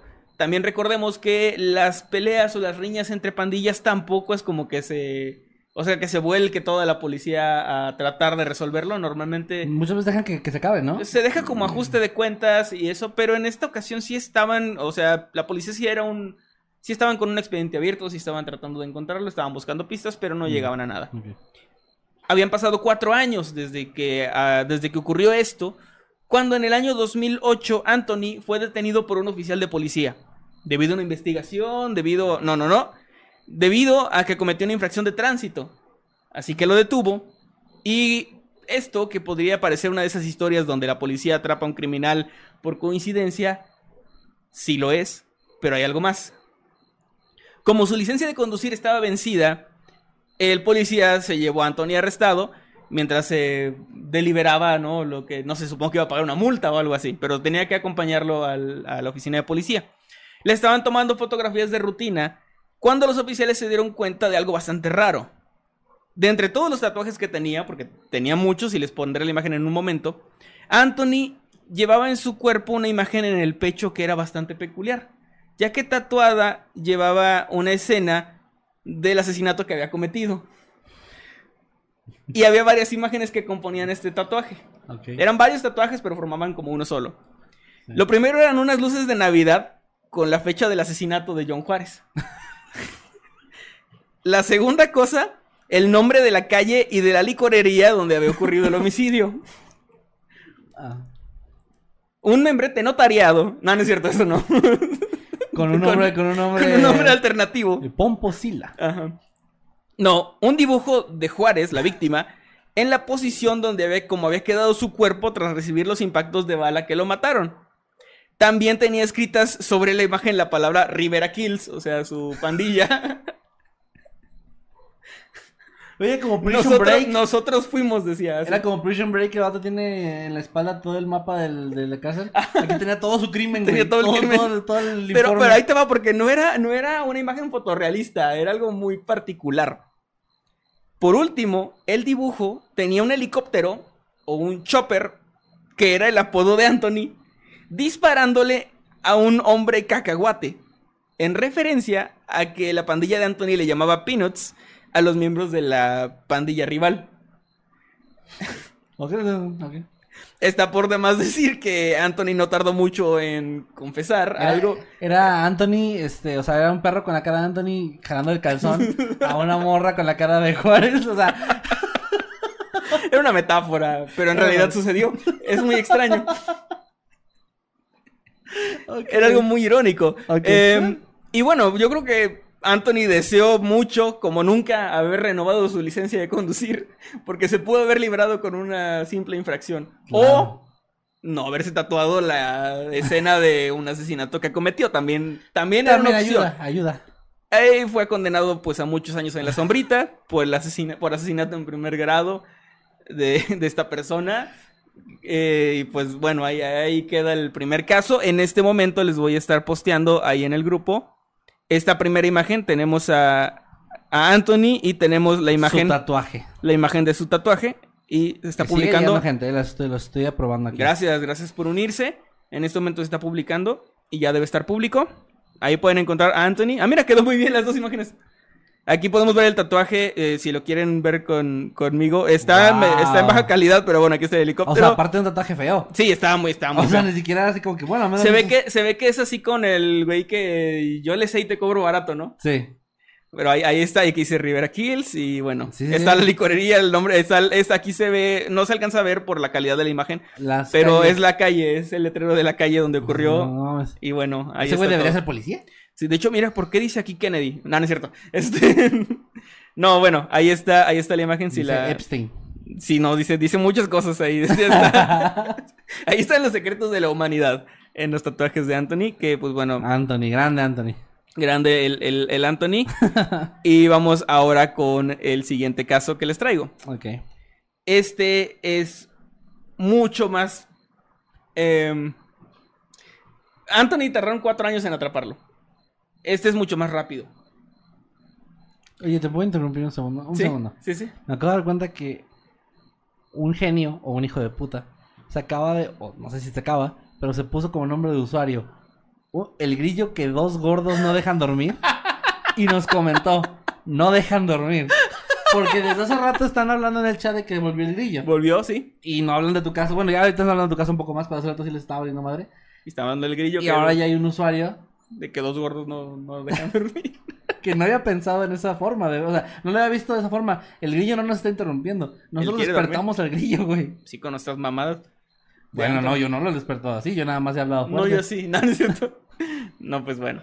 Bueno, sigamos. Les voy a hablar del caso de Hannah Sabata. O Sabata, creo que es Sabata. Sabata, Sabata, Sabata. Bueno, de Hannah. Hannah es una chica de Nebraska que el 26 de noviembre del año 2012, teniendo 19 años, decidió entrar en la sucursal de un banco para robarlo. Su estrategia fue muy simple y de hecho bastante efectiva, ya que entró y le entregó una nota a, una de las cajeras que decía lo siguiente. Es, esto es un asalto. No alarmas o seguros o teléfonos o bolsas con tinta. Tengo un arma cargada, tienes dos minutos. Y fue todo lo que le dijo. Bueno, lo que le mostró en el, en el papel. La cajera, siguiendo el protocolo, obedeció a la chica y le entregó todo el dinero en efectivo que tenía disponible en su caja. Hannah así logró irse antes de que llegara la policía y se salió con la suya, de hecho. Ok.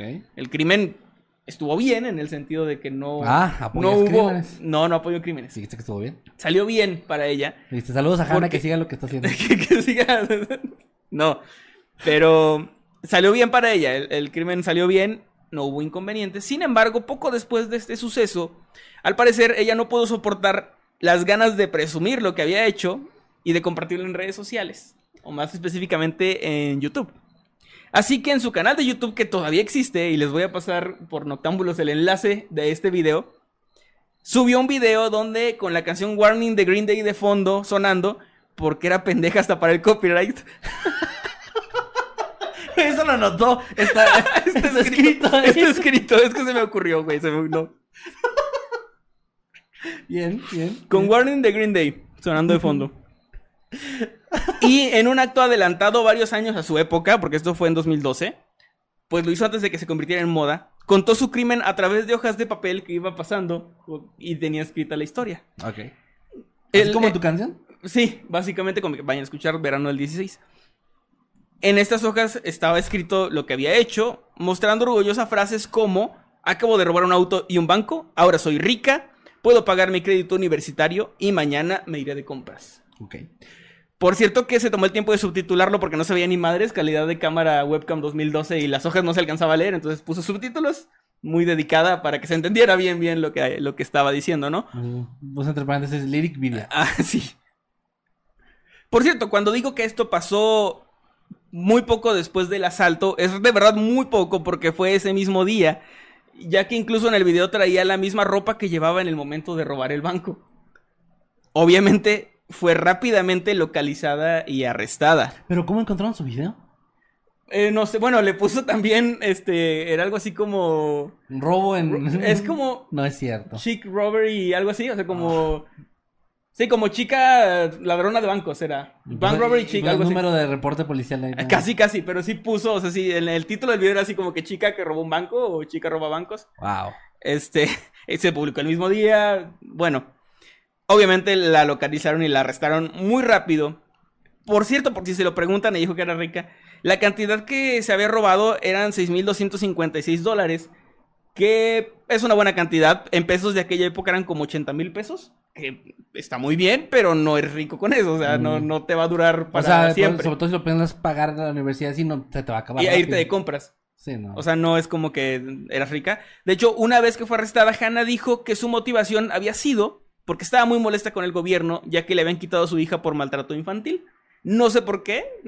Yo creo que probablemente era una excelente madre, pero, pero a lo mejor no.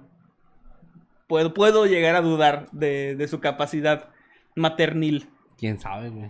Y ahora les voy a publicar el video, porque está ahí como tal todavía. El video está arriba. Wow. Aquí está el videito de Hannah. Y lo publico en este momento. Eh, está buena la rola de Green Day. Porque para que también. no se lo tiraron, fíjate, o sea, qué raro. No, pues está monetizando Green Day ahorita con eso. O sea, no, no se lo chingaron, pero siguen ganando dinero. Y tiene, creo, creo- creo que tiene sí más de un millón de vistas. Entonces sí. Ah. Sí le cayó una buena feria a Billy Joe por esta morra. Pero bueno, ahí está el video de Hannah. Está en el grupo de Noctámbulos.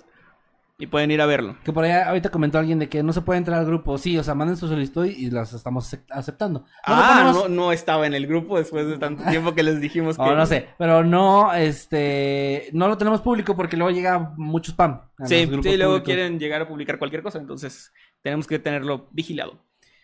Porque en la secta se vigila la comunicación. Bueno, ahora este es súper cortito, pero me encantó. Y tiene muy pocos detalles, no encontré, no encontré nombres y eso, pero me encantó. Esto ocurrió en Calima, Colombia. No sé si se pronuncia como Calima. Díganme, amigos colombianos. Y un par, de- bueno, lo que pasó fue que un par de hombres se detuvieron en un cibercafé, un café de internet, y se sentaron para usar las computadoras. Así, no, pues dame media hora. Y bueno, estaban ahí haciendo lo suyo. Después de navegar por un rato, los dos sacaron pistolas que llevaban con ellos y atracaron el lugar antes de escaparse a toda velocidad en una motocicleta. Al parecer todo era un plan para, no sé, para distraer primero o no verse sospechosos y luego robar. No sé qué cantidad se robaron, no sé qué tanto dinero pueda tener un ciber. Pero bueno, fue una salida limpia y habría sido un crimen perfecto de no ser porque uno de ellos cometió el más grande error de todo puberto del 2009. Y no- Pasó el, acceso directo de GTA a su USB. Bueno, el segundo error. De hecho, no estoy hablando tampoco de descargar no por Enares, sino del Ah. tercer error más grande. El tercer error más grande de un puberto del 2009. Dejar su cuenta de Facebook abierta en el ciber. Que por cierto tenía su domicilio en su perfil, o sea, estaba. Claro, tenía público ahí donde obvio. vivía, con fotos de él. Eh, y bueno, aquí realmente no hay mucho más que decir. La policía los encontró en putiza y, y pues ya, ya los arrestaron. Pero me dio, me encantó ese caso. O sea, no, no encontré más info, pero me encantó ese caso. Dice, no se puede ver el video en el grupo. Sí se puede, ¿Cómo no? Tú Sí, ¿no? publicaste ahorita lo, lo revisaste, ¿no? A ver, ay, bueno, ahorita ya tengo. Déjame revisar acá en el teléfono. Bueno, ya, sigue, sigue. Digo, igual solo hay un comentario. Si, si, si no se puede ver, por favor, sí, sigan comentando. Y ya checamos. Pero a lo mejor Sí, es una pero- sola persona que no pudo y a lo mejor ahorita se puede. Sí, mira, aquí está, está disponible. y... ¿Sí, ahí está? Aquí está el, el nombre de Chick. Chick Bank Robber. Bank Robber. 2.3 millones de vistas, güey. Sí, sí, sí. Ya no alcanzamos esas cifras, hay que hacer eso. Hay que robar un banco y confesarlo. Que confesarlo. Sí. Nada puede, la- nada puede mal ir sal, dicen aquí. Bueno, vamos entonces a continuar. Vamos ahora con el puesto número 4, aunque esto no es un top. Y esto, este le corresponde a un hombre llamado Mohamed Ashan. Mohamed, el nombre más común del mundo. Ey, lo- A ver si te pones a leer. Sí, a ver si te pones a leer. En el mes de abril del 2012, las autoridades de Afganistán estaban buscando, tratando de localizar a un hombre llamado Mohamed Ashan, debido a que él era el principal sospechoso de distintas actividades que no puedo mencionar por desmone- desmonetización, pero que implican artefactos explosivos y situaciones de conflictos militares, básicamente. Ok. Si bien no era considerado como una amenaza principal o como alguien demasiado importante, sí se le dio importancia, valga la redundancia, a su búsqueda, lo que llevó a que las autoridades colocaran varios carteles ofreciendo una recompensa a quien lo entregara o diera información sobre él.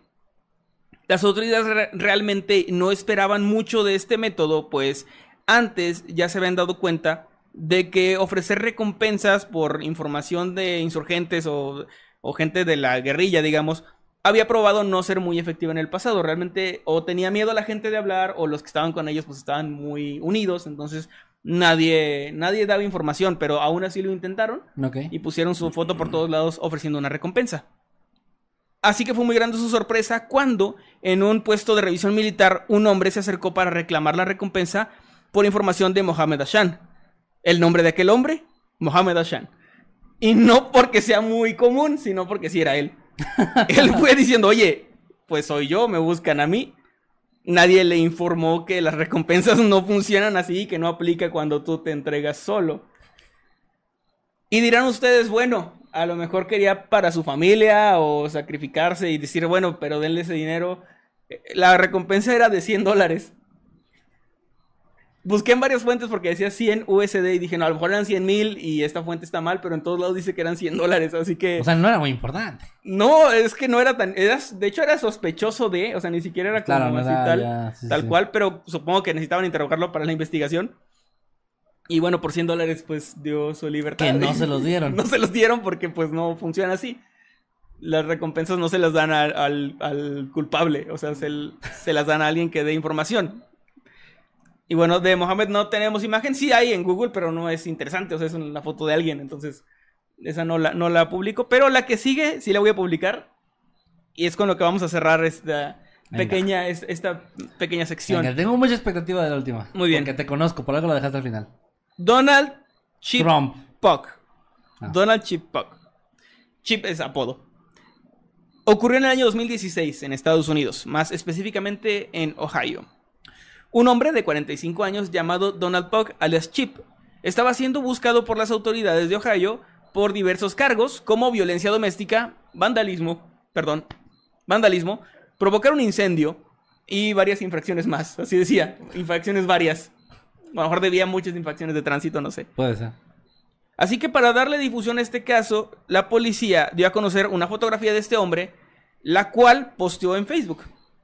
De esta manera, si alguien lo reconocía, podría dar aviso a las autoridades y dar información muy similar a lo de A lo Mohammed, de Mohammed. pero sin recompensa, simplemente como esas publicaciones de Facebook de las autoridades de, oigan, buscamos a esta busca. persona y si alguien sabe algo, contáctenos, ¿no?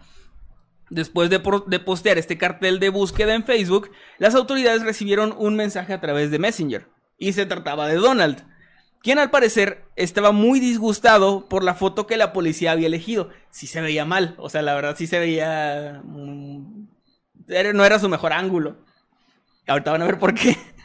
Así que les dijo, oigan, eligieron una foto horrible, aquí está una mejor. Adjuntando así una selfie donde él aparecía muy canchero con unas gafas de sol. y es un señor, güey, o sea, es un señor así con gafas de sol de, de esas fotos que, que publican los tíos. Con un pescado. Así que estaba en una camioneta, de hecho, estaba así en una camioneta. En una selfie con, con sus gafitas. Ahorita les voy a postear la imagen. Es más, se las posteo de una vez. o sea, de una vez, de una vez. Se las posteo- Les voy a Quiero postear la imagen, la imagen que había puesto la policía y comparada con la imagen canchera de, de este hombre. Claro, claro, sí, sí, sí. Necesitamos las comparaciones. Para que, para que ahí está ya, ya disponible en el grupo. No mames. Ok, sí. Bien O sea, sí se, sí se veía mal en la primera, la verdad. O sea, acá ya está bien vestidito, trae un saquito de cuadritos, trae sus lentecitos de sol, está bien peinadito de lado. Porque- La primera imagen me hace pensar que el güey ya tenía antecedentes. Sí, porque no parece una foto de. O bueno, podría ser de Como una de credencial o algo así. Pero, pero sí, bien, bien puede ser que ya tuviera antecedentes. Güey, a ver, lo entiendo porque yo tengo una foto de una INE que en la que salí chueco. Porque la señora hija de su pinche madre me estaba acomodando y yo, ya estoy ahí bien. Y pero yo sentía que estaba como muy. Sí, ahí ya. Y me la tomó y ya ves que no te preguntan. Sí. En la identificación te preguntan. Y luego ya me la. Es la que, te- es la que tengo ahorita, nada más que no tengo mi cartera aquí. Pues tú ya la viste, ¿no? Sí, Algo sí, así sí. como. Es que, güey, mi, mi papá, perdón, papá. Mi papá en su INE, no sé si todavía es la misma, pero él, él y yo tenemos los ojos pequeños. O sea, es como que así tenemos los ojos. Entonces la señora del, del ese le decía, abra los ojos, ábralos más, se tienen que ver más. Y mi papá, como que, ok, le tomaron la foto, güey, y en, la, en su INE sale así como. Sale con los ojos así todos grandotes, pero como. Saludos, papá. No sé si todavía usa esa. Sí, Los papás nunca cambian la INE, güey. Bueno, hasta que se le Nunca, pierda hasta que- ¿no? ajá, hasta que se pierde. Wow. Pero sí, sí, son culeras las señoras de, que te toman la foto. Algunas. Ten- Sí, son entiendo- como que, ay, voy, voy a hacer que salgas bien mal. Sí, algunas, porque esta Maggie me dijo que hasta le dijo de que, a ver, ¿esa te gustó cuando sacó sacó la suya? No, ¿me puedo tomar otra? Sí. Y es como que bien bueno. A mí me tocan siempre las niñas amargadas, güey. Sí, no, a mí nada como neutrales me han tocado. No, a mí no. ¿Eh? Ni para Es bien que ni para mal. hermano, te entiendo. A mí sí me gusta la foto de mi identificación. Está chido. A verla. Pero enseña la cámara, si no, no vale. Con mi dirección y todo. Entonces no, ¿verdad? Ah, pues me la quitaron aquí en. en- bueno, Ah, es que te doy unos narcos. Bueno, ya. A ver. no sí. para poder entrar. Bueno, Ah, perdón, es que la carretera está muy peligrosa. Está sí, no te quitan la identificación. Este. Les dijo entonces, adjuntó la foto, la foto canchera que ya ustedes vieron en el grupo, Sí, sí. y diciendo, oigan, usen esta, por favor. la policía, muy amablemente, Sí la cambió. postearon esa foto, o sea, postearon la foto nueva y decía, decía lo siguiente, esta foto nos la ha enviado el señor Pog mismo. Le damos las gracias por su ayuda, pero ahora agradeceríamos que viniese a hablar con nosotros a la comisaría. Esta situación se volvió, era tan absurda que se volvió viral en Ohio, o sea, se hizo como a un mame muy cabrón en, en Ohio. Claro, sí. obvio. La gente empezó a hacer memes de la foto y así. Este. Y lo que hizo, esto hizo incluso que un programa de radio local se pusiera en contacto con Puck para pedirle una entrevista a la cual él accedió y, y por teléfono ¿Y cómo lo, entrevistaron. Por Facebook. Ah, claro. Pues él, tenía, él tenía Facebook, sí. El cabrón. Claro que sí. En la entrevista dijo sentirse muy feliz y orgulloso de haberse vuelto una pequeña celebridad viral. O sea, porque la gente estaba haciendo memes, compartiendo su foto, que sí le gustaba esa foto. Entonces, él estaba muy contento y decía que se sentía como una pequeña celebridad y que había enviado la foto a la policía porque la policía había postea- había posteado una foto horrible que, en sus palabras, hacía que se pareciera a James Brown y no podía permitirlo.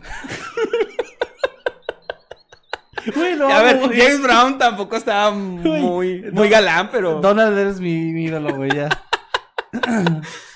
lo trincó la Pasma un jueves. No, bueno, en realidad fue un martes, lo, lo arrestaron al martes siguiente. Pero hey, al menos se veía bien canchero en esa foto. Y un saludote al buen, Donald, sí, ¿no? Al buen Donald donde esté, maltratador de mujeres y todo, pero bueno, este, es que tenía por violencia doméstica, supongo que es eso, ¿no? Pues sí. Bueno, aunque podría ser a la casa o no, no, ¿verdad? No, no se le Eso pega, no es violencia no, doméstica. No, Bueno, no, es pendejo. Este, no. Le pega a la lavadora, es violencia. Le pegó a la pared. Violencia electrodoméstica. mejor le pegó a la pared, güey. Eso es muy de Ah, violencia acabo de decir un chistazo y no me, no me No, atención. no te puse Bueno. Ahí quedó la historia del buen Donald, no Trump, no Pato, sino Pog. si yo tengo una pierna de robot Ok. y le pego a mi esposa con esa pierna, ¿es ¿Qué? violencia electrodoméstica? Vamos a leer los superchats. Vamos a leer los superchats en este momento. Yo no quiero ser parte de ese, de ese chiste. No quiero, no quiero involucrarme más con, contigo. Este, vamos a. Darío, muchas gracias, Darío. Este. Es ah, no, perdón. Ya, ya. Ya, ya habíamos leído su, su superchat. Igual, gracias, Darío. Igual también a Silver Ferret, que regaló otras 10 membresías. Muchas, muchas gracias, Silver Ferret. Gracias. Yo no estoy viendo nada, perdón. Sigue, Gracias sigue, también sigue. a Josué López que nos, que nos deja un mensaje de membresía porque ya tiene un mes con nosotros como habitante pro y dice, muchachos, me tengo que ir, eh, los escucharé después. Muchas gracias Josué, un saludote y pues que estés muy bien. Saludos, Josué. Eh, Darío Blanco regaló, regaló otras 50 membresías, ya lleva Gracias, como Darío. 10 mil. No sé cuántos Muchas son. gracias, de verdad. Y leal, guion seguidor, guion de, guion Emma. Ok, Dice, gracias. Todos los hermanos de Fede y Kevin separados. Ah, Eh, no manches, a lo mejor sí, güey. A lo mejor sí. Eran eh, setentatillizos. Sí, no, Fede, güey, pues ya Fede es... Se parece a es- nubes. Fede es una raza, güey. Ya no, ya no Es una, es una Es civilización. una civilización de que o sea, ya no es diferente. Saludos al Fede, un Saludos, saludote. te quiero mucho, Fede Lobo. Eh, César Reyes Trejo nos dice, ¿cuál es el lugar más lejano que ha pedido su libro? Ey, es una buena pregunta. Ah, no sé. Bueno, sé- no sé qué he pedido, pero sé que nuestro libro ha llegado a Frankfurt, Alemania. Es lo, así A como lo, que, lo yo sé que está así Sí. como más lejos. Una chica, creo que aquí en Querétaro nos hizo Nos- firmarla porque se iba a ir a... No me acuerdo qué Si país era un país muy lejano, pero no recuerdo cuál. No me ¿Suecia? acuerdo, creo que era Suecia o Suiza, siempre los confundo. Bueno, pero sí, o sea, sí ha llegado así como a lugares muy Pero lejanos. de pedido así de, que de, de un país extraño, no sé. es hay que, que, no nos dan esas, a... esas estadísticas, no nos las dan como tal. No sé, a lo mejor... A lo mejor sea, bueno, a nosotros me refiero. Ah, bueno, no sé. Tendríamos que pedirlas, pero Habrá que buena pregunta. Buena pregunta. Ey, César. mira, Shanad anda por acá. Hola, viejos sabrosos, dice Shanad. Hola, anda aquí. No, saludos, Shanad. Dice, hola viejos sabrosos, saludos, eh, saludos a mi mamá desde el trabajo, dice. Salve al viejo, salve al viejo sabroso Emanuel y su ejército de Emanuelitos. salve Emanuel. Gracias, Shanat, y saludos a tu mamá. Saludos, Rocío. Saludos, saludos a las dos. Abrazote. Abrazo. Porque se me volvió a mover aquí. Mike Méndez, muchas gracias. Nos manda su mensaje porque tiene un mes como habitante pro y dice que bien racista. Hola, verga. no sé por qué, pero bueno. Pero sí. Así bien gratuito, güey. así. Bueno, aunque igual por lo que dije de los grises, ¿no? Ah, tal vez sí. Eh, ¿Lee el siguiente? El siguiente es de Nancy Trasher, que nos mandó dos dólares con 50. Y dice, hola, los amo, otra vez saludos desde Francia. Hola, Oh, saludos mira. hasta Francia. Pues si ha pedido nuestro libro, hasta Francia también llegó. Este, Ojeda RG, muchas gracias. Dice, recién llego, ¿de qué me perdí? No sé en qué momento fue eso, a las 8.49, dice. No, pues ya tiene rato. Este, A la madre. pues creo que se perdió todo tu caso, ¿no?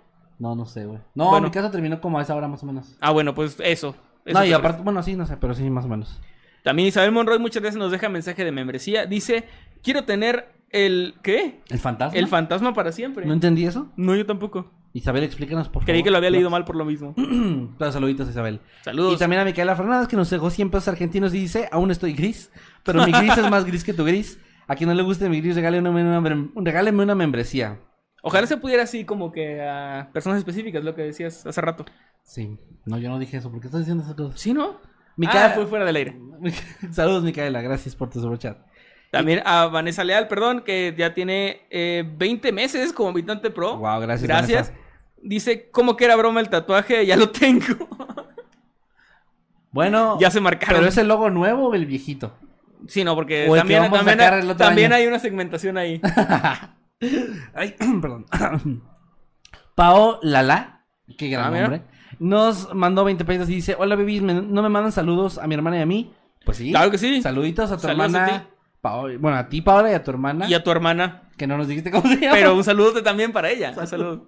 Ah, me estaba ahogando. Eh, Silvia Con también un saludote, no nos deja mm, ningún mensaje, pero es su primera participación. Vamos todos a darle un aplauso por la primera participación. Gracias, Antibus, que nos mandó 20 pesitos y nos dice, ¿para cuándo unas creepypastas? Bueno, Bueno, a ver. No, bueno, eh, hay- ah, se vienen cositas. se vienen cositas. Se vienen sí, cositas. se vienen cositas. Eh, Micaela Fernández, muchas gracias, que nos manda 50 pesos argentinos. Dice, la pandilla, ya nos expusiste. Qué pendejo, güey. Sí, Sí, no, yo- neta, Anthony, te quiero, pero eres un pendejo. Y gracias a Paola Oliva, que nos mandó un superchat de 20 pesitos y dice, ya seis años siendo fan de Mundo Creepy y Sectámbulos Podcast. Sectámbulos, muy buen nombre. Sí. Muy bueno, muy bueno también. Aquí, eh, Matías, eh, ¿qué es? Se me fue. Banuera. Matías Banuera, muchas gracias, dice, ¿vieron el edit del cacas? No voy a contestar eso. Darío Blanco nos mandó Yo no 50, lo vi. 50 regalos de membresías y muchas gracias Darío de nuevo por eso. Saludos por cierto Matías también. Gracias también. Y gracias a Mario Uribe, perdón.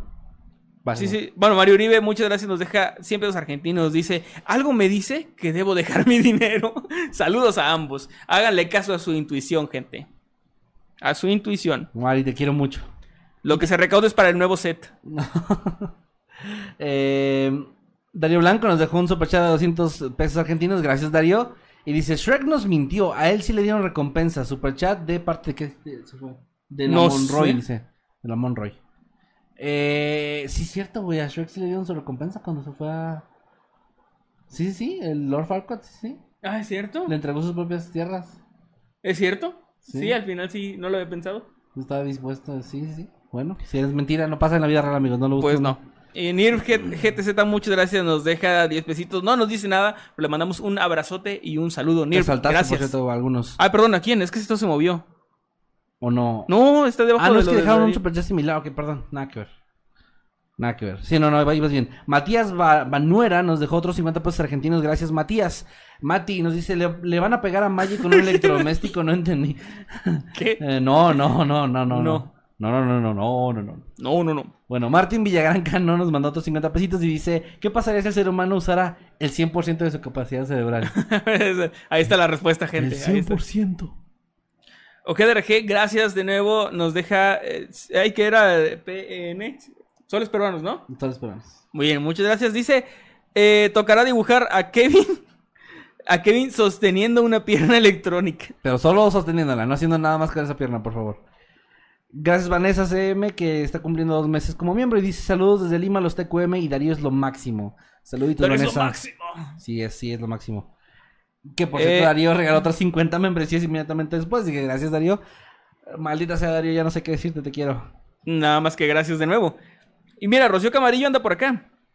Tiene ya 33 meses como habitante God. Y dice: eh, Hola chicos super guapos. ¿Pueden saludar con su voz de narrador a mi hermosa hija Shanat? Que los, ah, que Que los la amo. amo. Que la amo, perdón. Es que no leo bien. Hola, ¿qué tal? Buenos días, tardes o noches. Los saludos a mi Nightcrawler. Y su amigo Masketman. Y este es un saludo muy especial para Shanat de parte de su mamá, Rocío, que la ama. Saluditos a las dos, las queremos mucho. Saludos, saludos.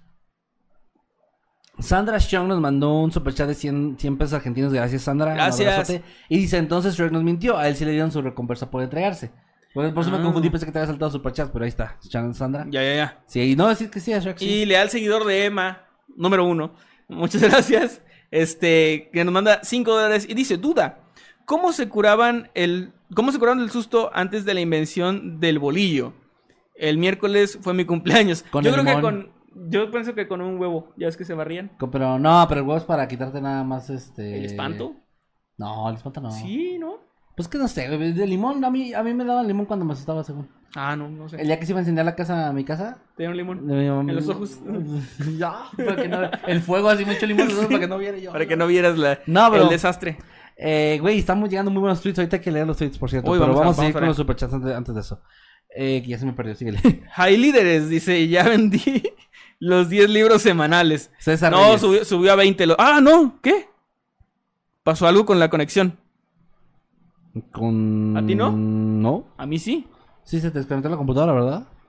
Sí. Ajá. No, acá ¿Qué? no, acá no. A ver. estamos- seguimos en vivo, seguimos en vivo. Sin internet, me dice aquí. No, no, no, bien. Ahí está, ya se conectó de nuevo. No sé qué ¿qué pasó. ¿Dónde te quedaste? En el de... Sí, César Reyes Trejo. Gracias, César. Ah, voy, a, voy a darle refresh aquí porque no me Perla. Gómez Díaz dice, hola chicos, ¿por qué mi computadora está, está abriendo la calculadora? Dice, hola chicos, aquí dejo 50 pesitos, podrían mandarme un saludo a mí y a mis hermanos, se llaman Manuel y Vivi, un saludote para ambos los TKM, claro que sí, Perla, Manuel y Vivi. Perla, Manuel y Vivi. Va.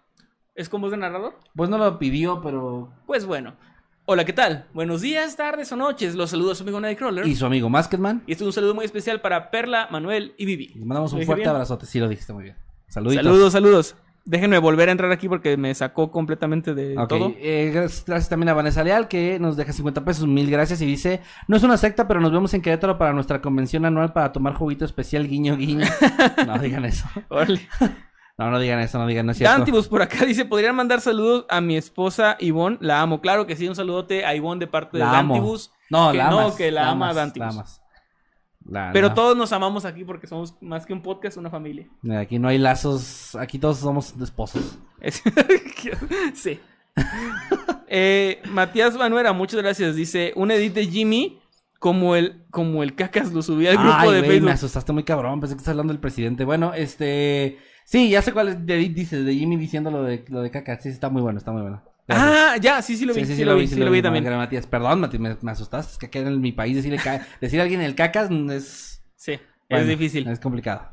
Micaela Fernández, muchas gracias, nos manda 20 pesos argentinos. Dice, eh, eh, güey, no mames, sigo gris. Ah, entonces no la leas. no, no debí leerla. Dross, no, espérate, Cross, Cross. Nos manda dos dólares y dice, incitar a los extensibles funcionó, interesante. Ay, mira, sí, ¿De, de, qué hecho. habla? ¿De qué habla? No, no, no Algo, sé. algo pasó, algo pasó ahí con los accesibles. También un saludote así para A Ricardo, Ricardo Parker. Ricardo Parker, eh, Ricardo Parker, un saludote, lleva un mes como habitante pro. Dice, saludos desde el baño del jale, chicos, los TKM. Ahora, mi duda es, ¿trae audífonos o otros güeyes cagando nos están escuchando ahí? De No que- sé. Y si hacemos ruidos de, de pedos, ¿creerán que es él? Pues ya lo dijiste, así que... ah, no. Bueno, entonces no. Ya, Luego, pues, no quieres- la próxima será. También un saludote para Vanessa CM que regaló 10 membresías. Muchas, muchas gracias, Vanessa. Un Vanessa, saludote para gracias. ti y un abrazo. Y a Darío Blanco también muchas gracias, que nos, do- nos donó otros 200 pesos argentinos y dice, Gracias. Kevin, ya regalé membresías, deja ver a mi familia. Eh, no, Ta- todavía te falta, todavía te falta más, más membresías y más... No, no es cierto, abrazos, abrazos Darío. Te Abrazote. Vamos a leer unos tweets, ¿no? A ver, vamos a leer tweets. El mago del Siam nos dice las, las fotos de Donald ser como y nos manda la foto de Ken en la película donde está en su, su mugshot así bien, bueno, así tal cual. Dice Mariana, gracias Noctámbulos por permitirme evadir la realidad. Abracito Mariana, ojalá que todo lo que está pasando esté mejor. La envidioso- verdadera, perdón, la verdadera violencia electrodoméstica y este güey con un bat golpeando un robot. Acá hay uno de Bob Patiño cacheteando a alguien. Es de, de Alom y dice: Qué envidioso es Kevin Masketman con los en vivos de Manuel Knight. Dice: Y si sería muy difícil apoyar a uno que. A uno en el mismo horario. Pero seguro que lo arreglan fuera del aire ah, al terminar Noctámbulos Podcast. No. Es que nuestros días libres son exactamente los mismos a las mismas horas. No, no, no, no podemos arreglarlo. Síganme a mí, vayan a ver a mí y a Manuel mandan a la chingada. A ver, voy a ver cuánta gente se A suscribe a mi gente, canal. Porque si voy no a voy a enojar. algo, les voy a decir algo. A ver, Emanuel ya tiene Mundo Creepy. Sí, Tiene Noctámbulos, que en eso compartimos, ¿no? así es. Pero tiene su proyecto de música que quiere que lo sigan en Spotify, que quiere que lo vean en sí. YouTube, que quiere que lo vean en Twitch, que quieren que vaya a su canal de Twitch. 991. A ver, gente. ¿Qué? No, tengo 991 suscriptores, me faltan 9. No sean así. Son, No, como, no, no. son como más de 600. Es más, son con- más de 600. Con la cuenta de Mundo Creepy me voy a ir a desuscribir. No, no te de tu suscribas. pinche canal para que no monetices nunca, Me perro. faltan 9, no sean así. Me faltan 9 No, para no, no, monetizar, gente. Acuérdense que los quiso manipular como secta. Tengo hambre. Güey, yo estaba rogando. Está así como el perrito así. No, en serio, tengo 991. Ay, güey. No se preocupen, en este momento les paso el enlace otra vez. Estaba fijado ahí. Ah, bueno, Güey, pues vayan a mandaban hacer- foto de que la foto de tu papá del INE. Así. El Patricio con los ojos así en... Ay, mi papá, saludos a mi papá. Saludos a Ojalá tu que, no, que no se sienta por. También está Así estaba. De burbuja con los ojos. Ojalá que no se sienta por, por lo que dije. No creo, tu papá es muy lindo. Es muy, muy bueno. Mi padre. Dice Mohamed cuando se entregó pensando que se iba a ser millonario, Stonks. Por 100 dólares también, güey. qué Todo pedo. pendejo. Entendí la Tal vez no sabía de cuánto era la recompensa. Eh, pero sí lo ponen, ¿no? Bueno. Pues normalmente sí, pero no sé. Saluditos a Cafecito con BL que nos está viendo y está con su perrito. Qué bonito. Nos está viendo con su perrito. Saluditos. Ah, perro, tengo mil uno, aunque te suscribas, seguiré teniendo mil. Muchas gracias, gente, ya en serio, gracias porque ya llegamos a los mil suscriptores. Porfa, no solo se suscriben y, se suscriban y me olviden, vayan a ver los clips, están chidos, la verdad están buenas las anécdotas. La más reciente está muy interesante porque es de una vez que mejor no lo digo, pero vayan, vayan a vayan a verlo. ¿Es la de Ramses? No, es la sí te conté de un amigo en la prepa que lo asaltaron y obtuvo Ya. su obtuvo ya, su ya, la, bueno, la laptop. La, laptop. el de la laptop, ese, es ese- una ese- gran la- anécdota. La verdad es una gran anécdota. esa es la anécdota, la más reciente. Vayan a verla, porfa. Está, está buena. Y eh, pues gracias a los que se unieron también al grupo. No sé si hay más Ah, cosas. Ya Twitter. lo de Isabel, lo del fantasma, es la insignia. Ah, La claro. insignia del fantasmita que se la quería quedar. Bueno, ya, ya leí tweet, ya leí, vamos a leer chat en vivo. Pero Así solo es. a los. Ah, no es cierto, ya todos vamos a leer. No, a todos, a todos parejo. Dice, me voy a suscribir, dice Isabel. no, no sean así. Me llegó notificación del regalo de membresía, Darío. Dice, sí, sube seguido, preguntan semanalmente, subes, ¿no? Eh, sí, a la semana, una vez a la semana. No hay falta. No hay Clippy falla. nos un Y de hecho no hay falla porque eh, yo no soy el que se encarga de eso. O sea, afortunadamente el buen Loki, no sé si está por aquí Loki, no lo he visto. Casi nunca están los en vivos de acá, creo. Bueno, el buen Loki él es, es el que me ayuda a que todo eso siga funcionando. Así Sí, que a mí también. Sí va, sí va a haber. Si no fuera por Loki, mi canal hubiera muerto hace meses. Es que es medio complicado luego a veces llevar el horario y acordarte, pero sí, eh, no se preocupen, hay nuevo contenido cada semana y ya la próxima semana vuelvo a hacer directos, así que hay más material nuevo. También Dantibus, ah, perdón, es que Dantibus mandó uno antes sí, perdón. con 20 pesitos, dice, ahora sí puedo ser el último de Superchat. Te hubiera dicho que sí, Dantibus, si no fuera porque Clippy llegó así con un bate gigante detrás de ti. Para decir, o no, llegué tarde, ni modos. Al menos eh, tengan mi apoyo, chicos, que dice, para que continúen con este increíble proyecto. Muchas gracias, Clippy. Un saludote para ti. Saluditos. Y felicidades por ser el último superchat de esta noche. Ay, bueno. Tus redes para que la gente te siga en todos tus 700 proyectos. En todos lados me encuentran como arroba Emanuel-Night y en mi música, en Spotify y eso, me encuentran como Emanuel Night nada más Sin el y guion sin bajo. el guion bajo. Así, así me pueden encontrar y hay música nueva por ahí. Estoy sacando sencillos de mi segundo disco. Ya salieron dos y viene un tercero que todavía no hay fecha, pero, pero vayan a escuchar las dos que ya salieron y si no han escuchado nada más, pues también vayan a escuchar todo lo otro que hay. ¿Tus redes sociales? Yo estoy como arroba Kevin Maskedman en todos lados. Gracias por el apoyo al, al canal. Gracias por los que estuvieron uniendo al grupo hoy. Qué chido que hay más gente. Gracias. Recuerden poner sus memes así como los están en Twitter bien chidos. También en el grupo, porfa, para que la gente también los vea la de Facebook. Sí, sí, sí. porfa. Ahí, ahí publica. Pues que no, no, los no vamos a estar quiero hacer revisando. yo de decir, miren, mandaron estos memes porque se va a ver como como que le estoy robando sus memes. No sé, háganlo ustedes. A- ahorita vamos a estar al pendiente también para lo que haya llegado e irlo aprobando. Y ojalá que les hayan gustado los temas del día de hoy. Recuerden que cada viernes a las 8 de la noche en YouTube es Noche de Noctámbulos. Si nos escuchas en plataformas de audio o si nos escuchas en diferido aquí en YouTube o en algún canal que nos esté robando este contenido, Sí. pues muchas gracias por tu apoyo y deja un bonito like. A menos que esté en un canal robado y no dejes like. Pero deja tu bonito like, compa- comenta, comparte con alguien que creas que le puede gustar esto. Y nos vemos entonces la próxima semana. Pero antes, Shanat Camarillo mandó un último super chat con dos dólares. Dice, último super chat, pregunta. ¿Alguien dijo manipulación? No, claro que no. Muchas gracias, Shanat, por ese último super chat. Es, repito, es el último super chat de la noche. No, Ay, llegó, Dios mío. Ya llegaron otros dos. Ay, ¿cómo puede ser esto? ¿Cómo es posible este suceso? Este, no, gracias, gracias, en serio. Gracias, Vanessa CM, que dice, yo también quiero intentar ser el último superchat. Los TQM, chicos, saludos desde Lima. Un Güey, saludote, Vanessa. Gracias, Vanessa, pero llegó inmediatamente el otro. O sea, Inmediatamente llegó, le ha Duraste- seguido. le- Es que mira quién es. duraste 0.001 seg- un segundo como el último superchat. Es ¿no? que mira quién es ese, ese leal seguidor. Ese de le hace Manuel. que es Román, por cierto. Y dice, yo voy a caer en los juegos de... ¿Qué, qué dice? Ah, sí, yo voy a caer en los juegos de Emma, sí dice eso.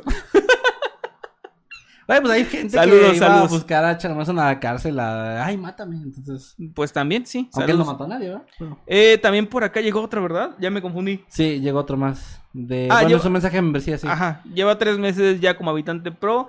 Se llama... Ah, Sindelin. Sindelin, muchas gracias. Dice, ¿seré yo el último superchat? No. Eh, No, porque luego llegó Micaela. Micaela Fernández Que se unió como miembro. Que Micaela estaba diciendo que era gris. Ya, mal- Ya- ya también ya ya no. más manipulada. Cross también dice, ah, guerra de superchats. Acepto, y tú y yo como Spider-Man ahí. Shanat Camarello dice, todos queremos ser el último superchat. Muchas gracias, nos manda dos dólares. Dantibus manda 20 pesitos, dice, eh, otro tema, una hora más. Un día voy a traer uno extra para, para esas cosas. Para cuando caigan un Para de cuando quede un superchats. chingo de superchats, traer algo que decir. Gracias, Dantibus, por ser el último superchat en esta ocasión. Nos vemos la próxima semana. Recuerden que, ya lo dijo Kevin, cada viernes a las 8 de la noche de Noctámbulos. Que estén muy bien. Nos vemos. Bye. Bye, adiós, los quiero. Los amamos. Recuerden que somos una familia más que un podcast. que tienen que vender 17 libros al día. Sí.